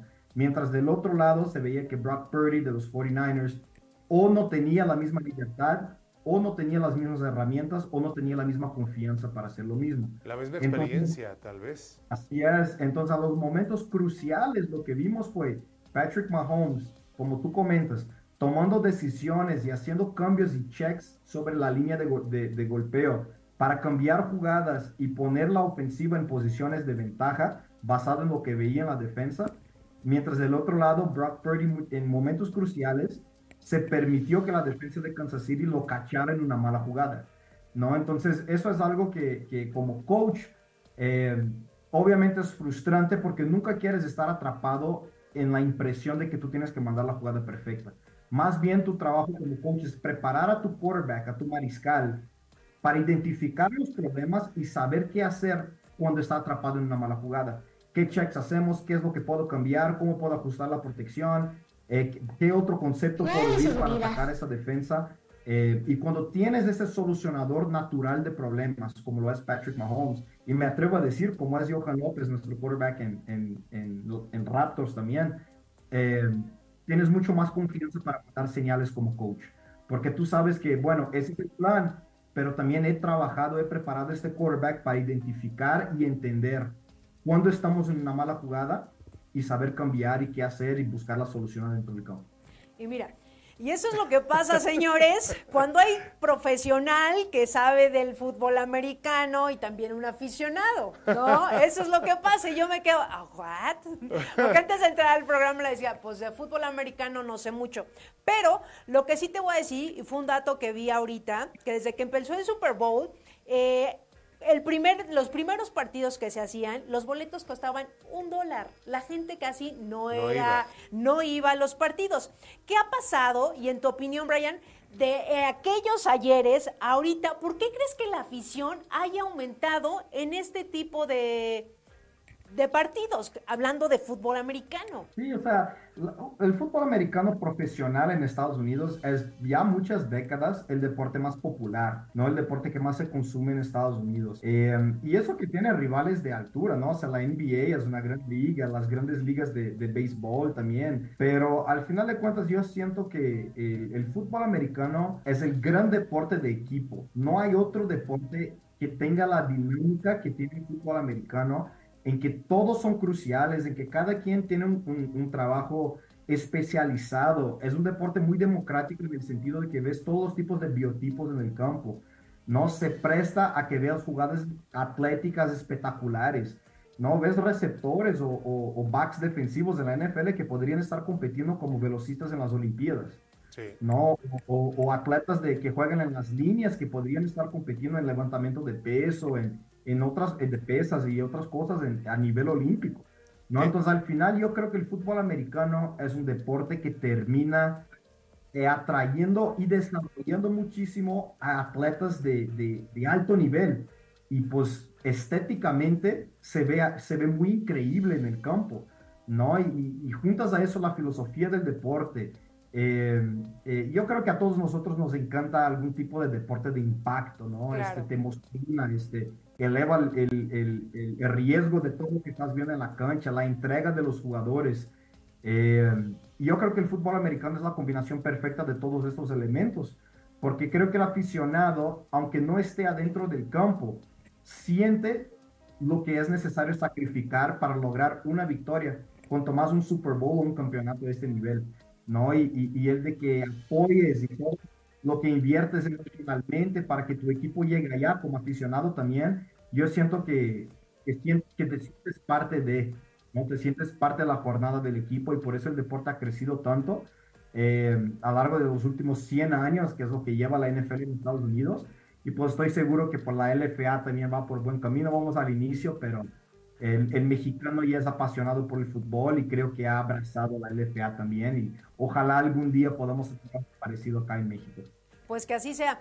Y te hacía esta pregunta, evidentemente, porque tú me, nos comentabas ahorita en, lo que la pregunta que yo te realizaba. Es un deporte favorito en los Estados Unidos, pero en particular lo que es el Super Bowl, pues ya no nada más es en Estados Unidos. Cuando es esto, se ve en muchísimas partes del mundo. Cosa que incluso antes en México tampoco era tan. No había. No, no sé de dónde salió tanta afición para el, para el fútbol americano. Tanta euforia. Tanta, euforia.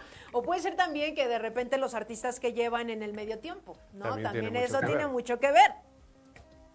Sí, y, y, también, o sea, de haber vivido en Estados Unidos, eh, es parte de la cultura de ellos, ¿no? O sea, cuando viajas a Europa, lo que haces es visitar museos y cosas históricas. Cuando viajas a Estados Unidos, vas a conciertos o a eventos deportivos, ¿no? Es, al final de cuentas, esa es, la cultura norteamericana y, y, y, obviamente todo el mundo consume mucho la televisión norteamericana. Entonces, a partir del momento que la NFL decidió ser intencional con su proyecto de internacionalización del producto, eh, no había de otra, ¿no? Yo creo que, que, lo que está padre del fútbol americano es que es una cultura deportiva muy distinta al fútbol, por ejemplo, que estamos acostumbrados a ver.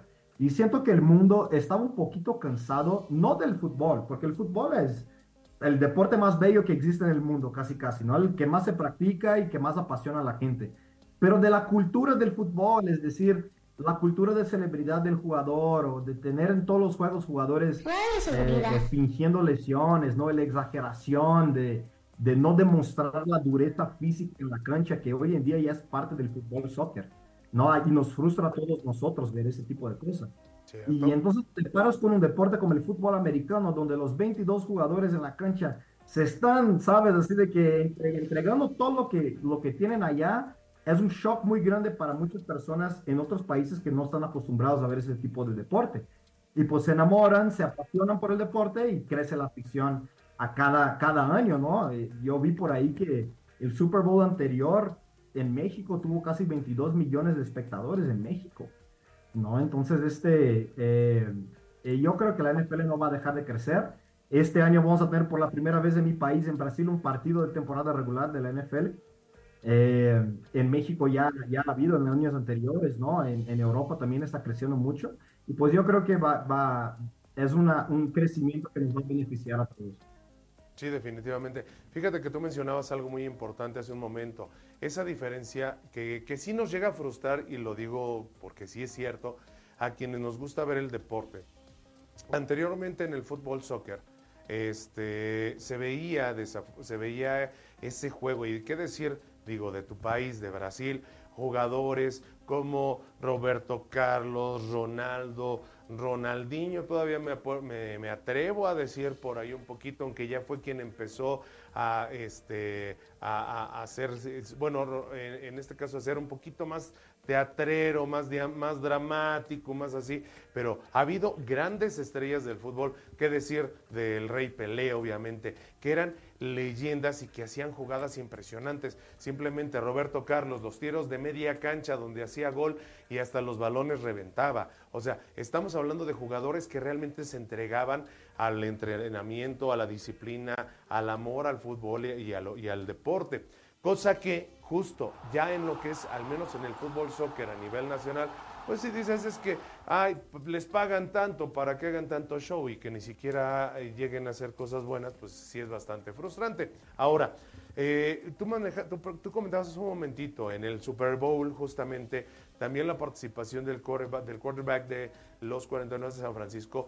A mí me gustó mucho, digo, de forma personal, porque porque creo que a pesar de tener tan solo 24 años, cabe señalarlo, o sea, 24 años, uno de los de los quarterbacks más jóvenes que ha habido, que ha disputado un Super Bowl, se mantuvo bastante con bastante temple. Lo que le faltó desde mi punto de vista, y tú lo mencionaste, fue la experiencia de Mahomes. Y algo que sí cabe destacar mucho es la ausencia de un juego rudo, o sea, de, excesividad en el juego rudo. O sea, fue un Super Bowl sumamente limpio. Las banderas que llegaron a salir, o sea, las banderas, eh, las eh, banderas amarillas o las infracciones fueron por alguna, este, algún movimiento, salida en falso o cuestiones así, pero no fueron por eh, agresión, no fueron por conflicto, no fueron por lucha. Fue un juego, creo que bastante limpio. ¿Tú qué opinas? ¿Cómo lo viste en esa parte?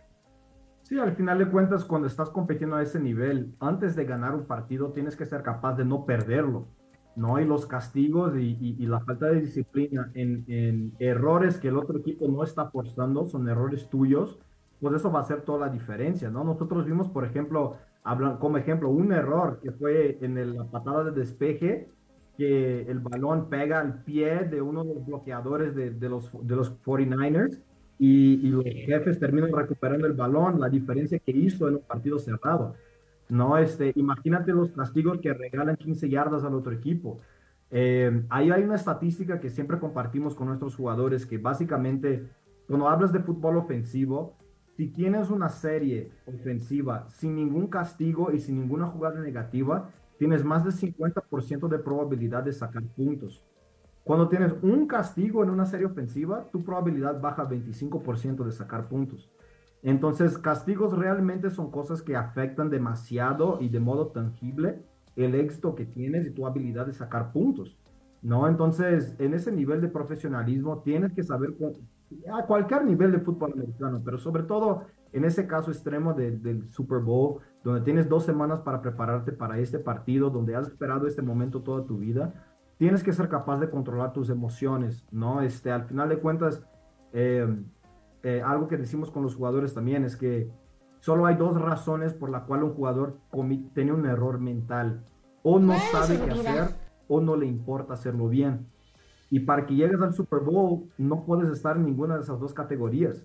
¿no? Tienes que saber tu asignación, tienes que estar con los pies bien plantados en el momento presente y te tiene que importar lo suficiente para prepararte y estar ahí enfocado. ¿no? Y yo creo que eso fue un resultado, dos muy buenos muy buenos staffs de cocheo que iban a tener equipos listos para competir. Y al final, lo bueno de tener un juego limpio es pues, que gane el mejor fútbol, ¿no? No se trata de ser el mejor equipo todo el año, se trata de ser el mejor equipo adentro de aquel estadio en aquel día, ¿no? Entonces, este, y eso, y eso fue lo que hicieron los jefes. Perfecto, pues la verdad es que nos va a faltar información, pero y mucha. y muchísima, Brian. Pero me encantaría que invitaras a todos los que nos están sintonizando en este momento y que además este video se va a quedar grabado para que los acompañemos, que estemos a pendientes qué va a pasar con Raptors en esta nueva temporada 2024. Así es, pues ya una vez más, ¿no? Invitamos a toda la Furia Verde, toda la, la afición de, de los Raptors a que eh, vayan al estadio, de que apoyen nuestro equipo. Estamos todos muy emocionados por las posibilidades que 2024 nos va a traer. Es un equipo joven, es un equipo que ha sufrido mucha renovación, es un equipo que ha seleccionado un quarterback en la primera ronda del draft, ¿no? que ha traído muy buenos jugadores extranjeros, que trae nuevo staff. Entonces contamos con el apoyo de toda nuestra afición. El 2 de marzo para abrir la temporada en la FESA Catlán, acá en Naucalpan eh, contra los Vinos de Saltillo, los actuales subcampeones, ¿no? igual les invito una vez más a seguir, seguirnos en todas las redes sociales, Instagram, Twitter, Facebook, Raptors LFA, y ahí van a buscar toda la información, ahí pueden encontrar todos los informes de todos nuestros partidos, cómo adquirir boletos y cómo seguir el equipo. Perfecto, Brian. Pues un gusto enorme que nos hayas acompañado el día de hoy, hablando del deporte y sobre todo hablando de los Raptors y que ojalá que también esta disciplina la podamos llevar a nuestra vida diaria, no nada más en el deporte. nuestra vida raria. Una, eh, rapidísimo antes de cerrar, eh, Brian, eh, tus redes sociales y una frase que le puedas decir a todos los TCPs, a toda la juventud, a todos los que nos ven sus hijos, porque nuestros TCPs comparten la hora de Vigiman con la familia. ¿Qué les puedes decir? Tú, una frase, algo para ellos para cerrar. Muy bien, eh, me pueden encontrar en, en, Twitter como Coach uh, Brian QG, que de, de, de, mis apellidos, Quirino de Guzmán, Coach Brian QG, y en Instagram como Brian Q Guzmán. Eh, son mis dos redes sociales. Bueno, una de mis, podría compartir muchas frases, pero una de las que, que a mí más me gustan es Be where your feet are, ¿no? La traducción es que estés a donde están plantados tus pies. Yo creo que en la, en la vida normalmente eh, siempre queremos crecer, muchas veces nos quedamos atrapados pensando en cuál es el próximo trabajo, cuál es el próximo puesto, cuál es el próximo proyecto y nos olvidamos que pues, para llegar a la siguiente oportunidad tenemos que hacer un excelente trabajo con la oportunidad que tenemos hoy. ¿No? Entonces, este, tenemos que estar a donde están plantados nuestros pies, eh, tenemos que florecer a donde estamos plantados, y yo creo que ese es un modo que para mí, por ejemplo, es algo que me ayuda mucho a vivir mi vida día a día. Aplausos. Qué buena frase nos dejas el día de hoy, porque siempre estamos como futureando y después y cuando tenga, sin saber que no sabemos si va a haber un mañana y mejor hacer y hacerlo bien en donde estamos en este momento. Muchísimas gracias, Brian.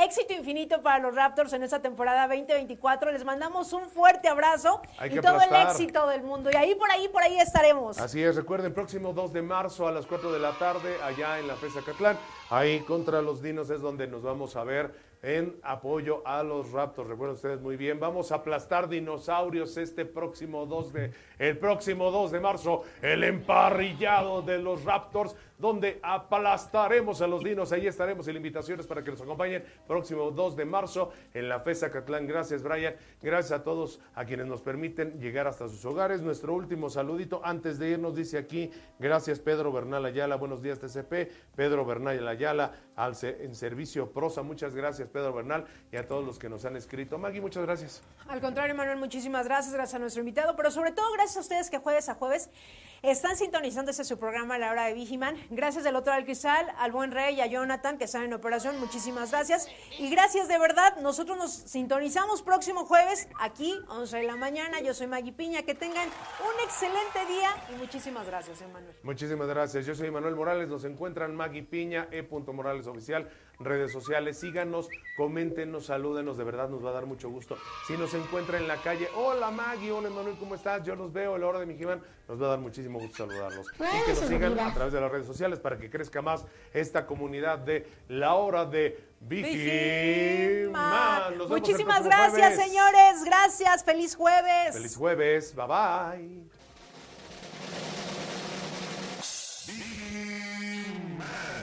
espero en el siguiente programa. Y si no estás conmigo, seguramente estarás con Insegurín, Uñaldo y sus secuaces pero no dejaré que ellos ganen.